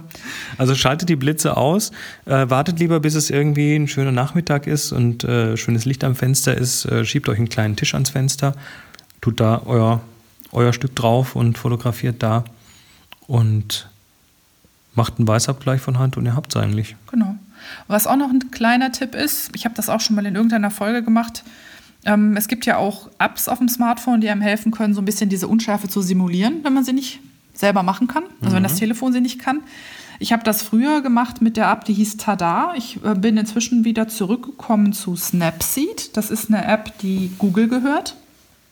Das heißt, die gibt es ziemlich sicher nicht nur für iPhone, sondern auch für Android-Telefone und Müsste es. müsste ja. es und die gibt es wahrscheinlich auf so ziemlich jeder Plattform.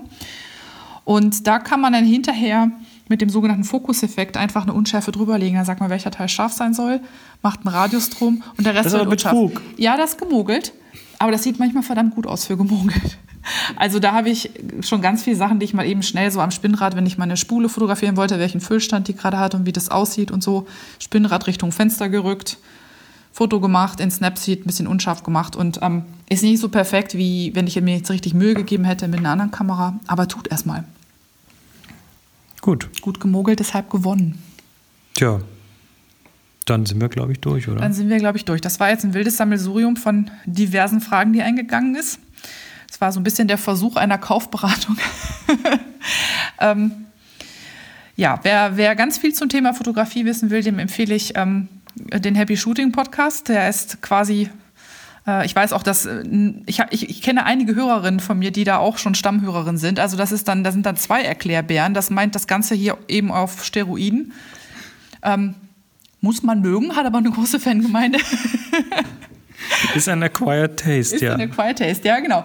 Ähm, nee, ich finde ich find es klasse und ich habe immer viel Spaß beim Zuhören, aber ich kenne die zwei natürlich jetzt auch schon total lange und habe immer so ein Kopfkino laufen, wenn ich das höre. Ähm, es findet ihr unter happyshooting.de, sind keine kurzen Fotopodcasts, sind meistens zwei Stunden lang. Aber wer da mehr wissen will, kann sich da ja mal umtun.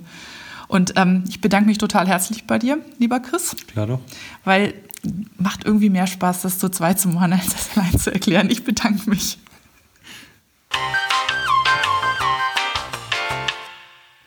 Das war's für heute.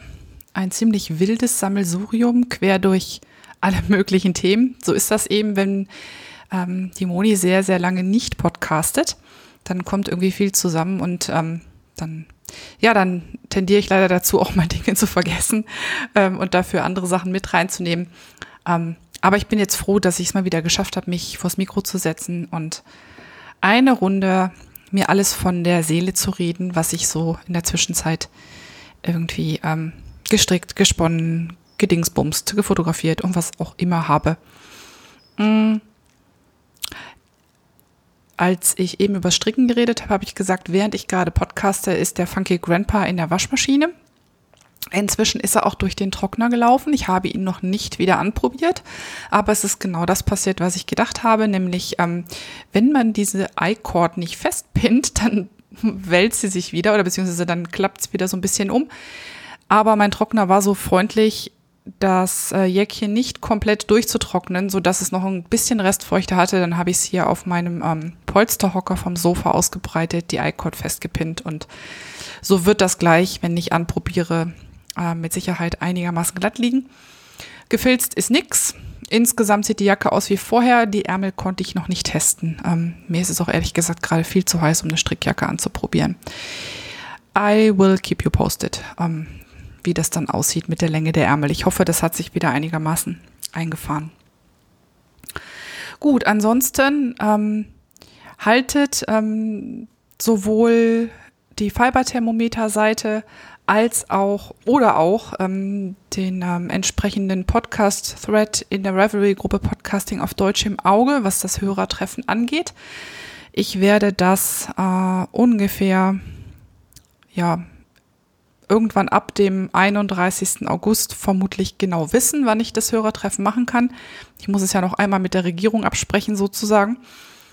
Und dann werde ich einen entsprechenden Event-Eintrag auf der fiberthermometer.de Seite machen und werde das auch zurück verlinken in den ähm, Forenpost, sodass ihr das auf jeden Fall mitkriegen sollte, wann, solltet, wann es denn nun ist. Mir war das jetzt zu riskant, mich auf einen Wochenendtag festzulegen, wenn ich noch nicht genau weiß, ähm, ob der Christa irgendwas in Planung hat, was er vielleicht noch nicht in unseren gemeinsamen Kalender eingetragen hat.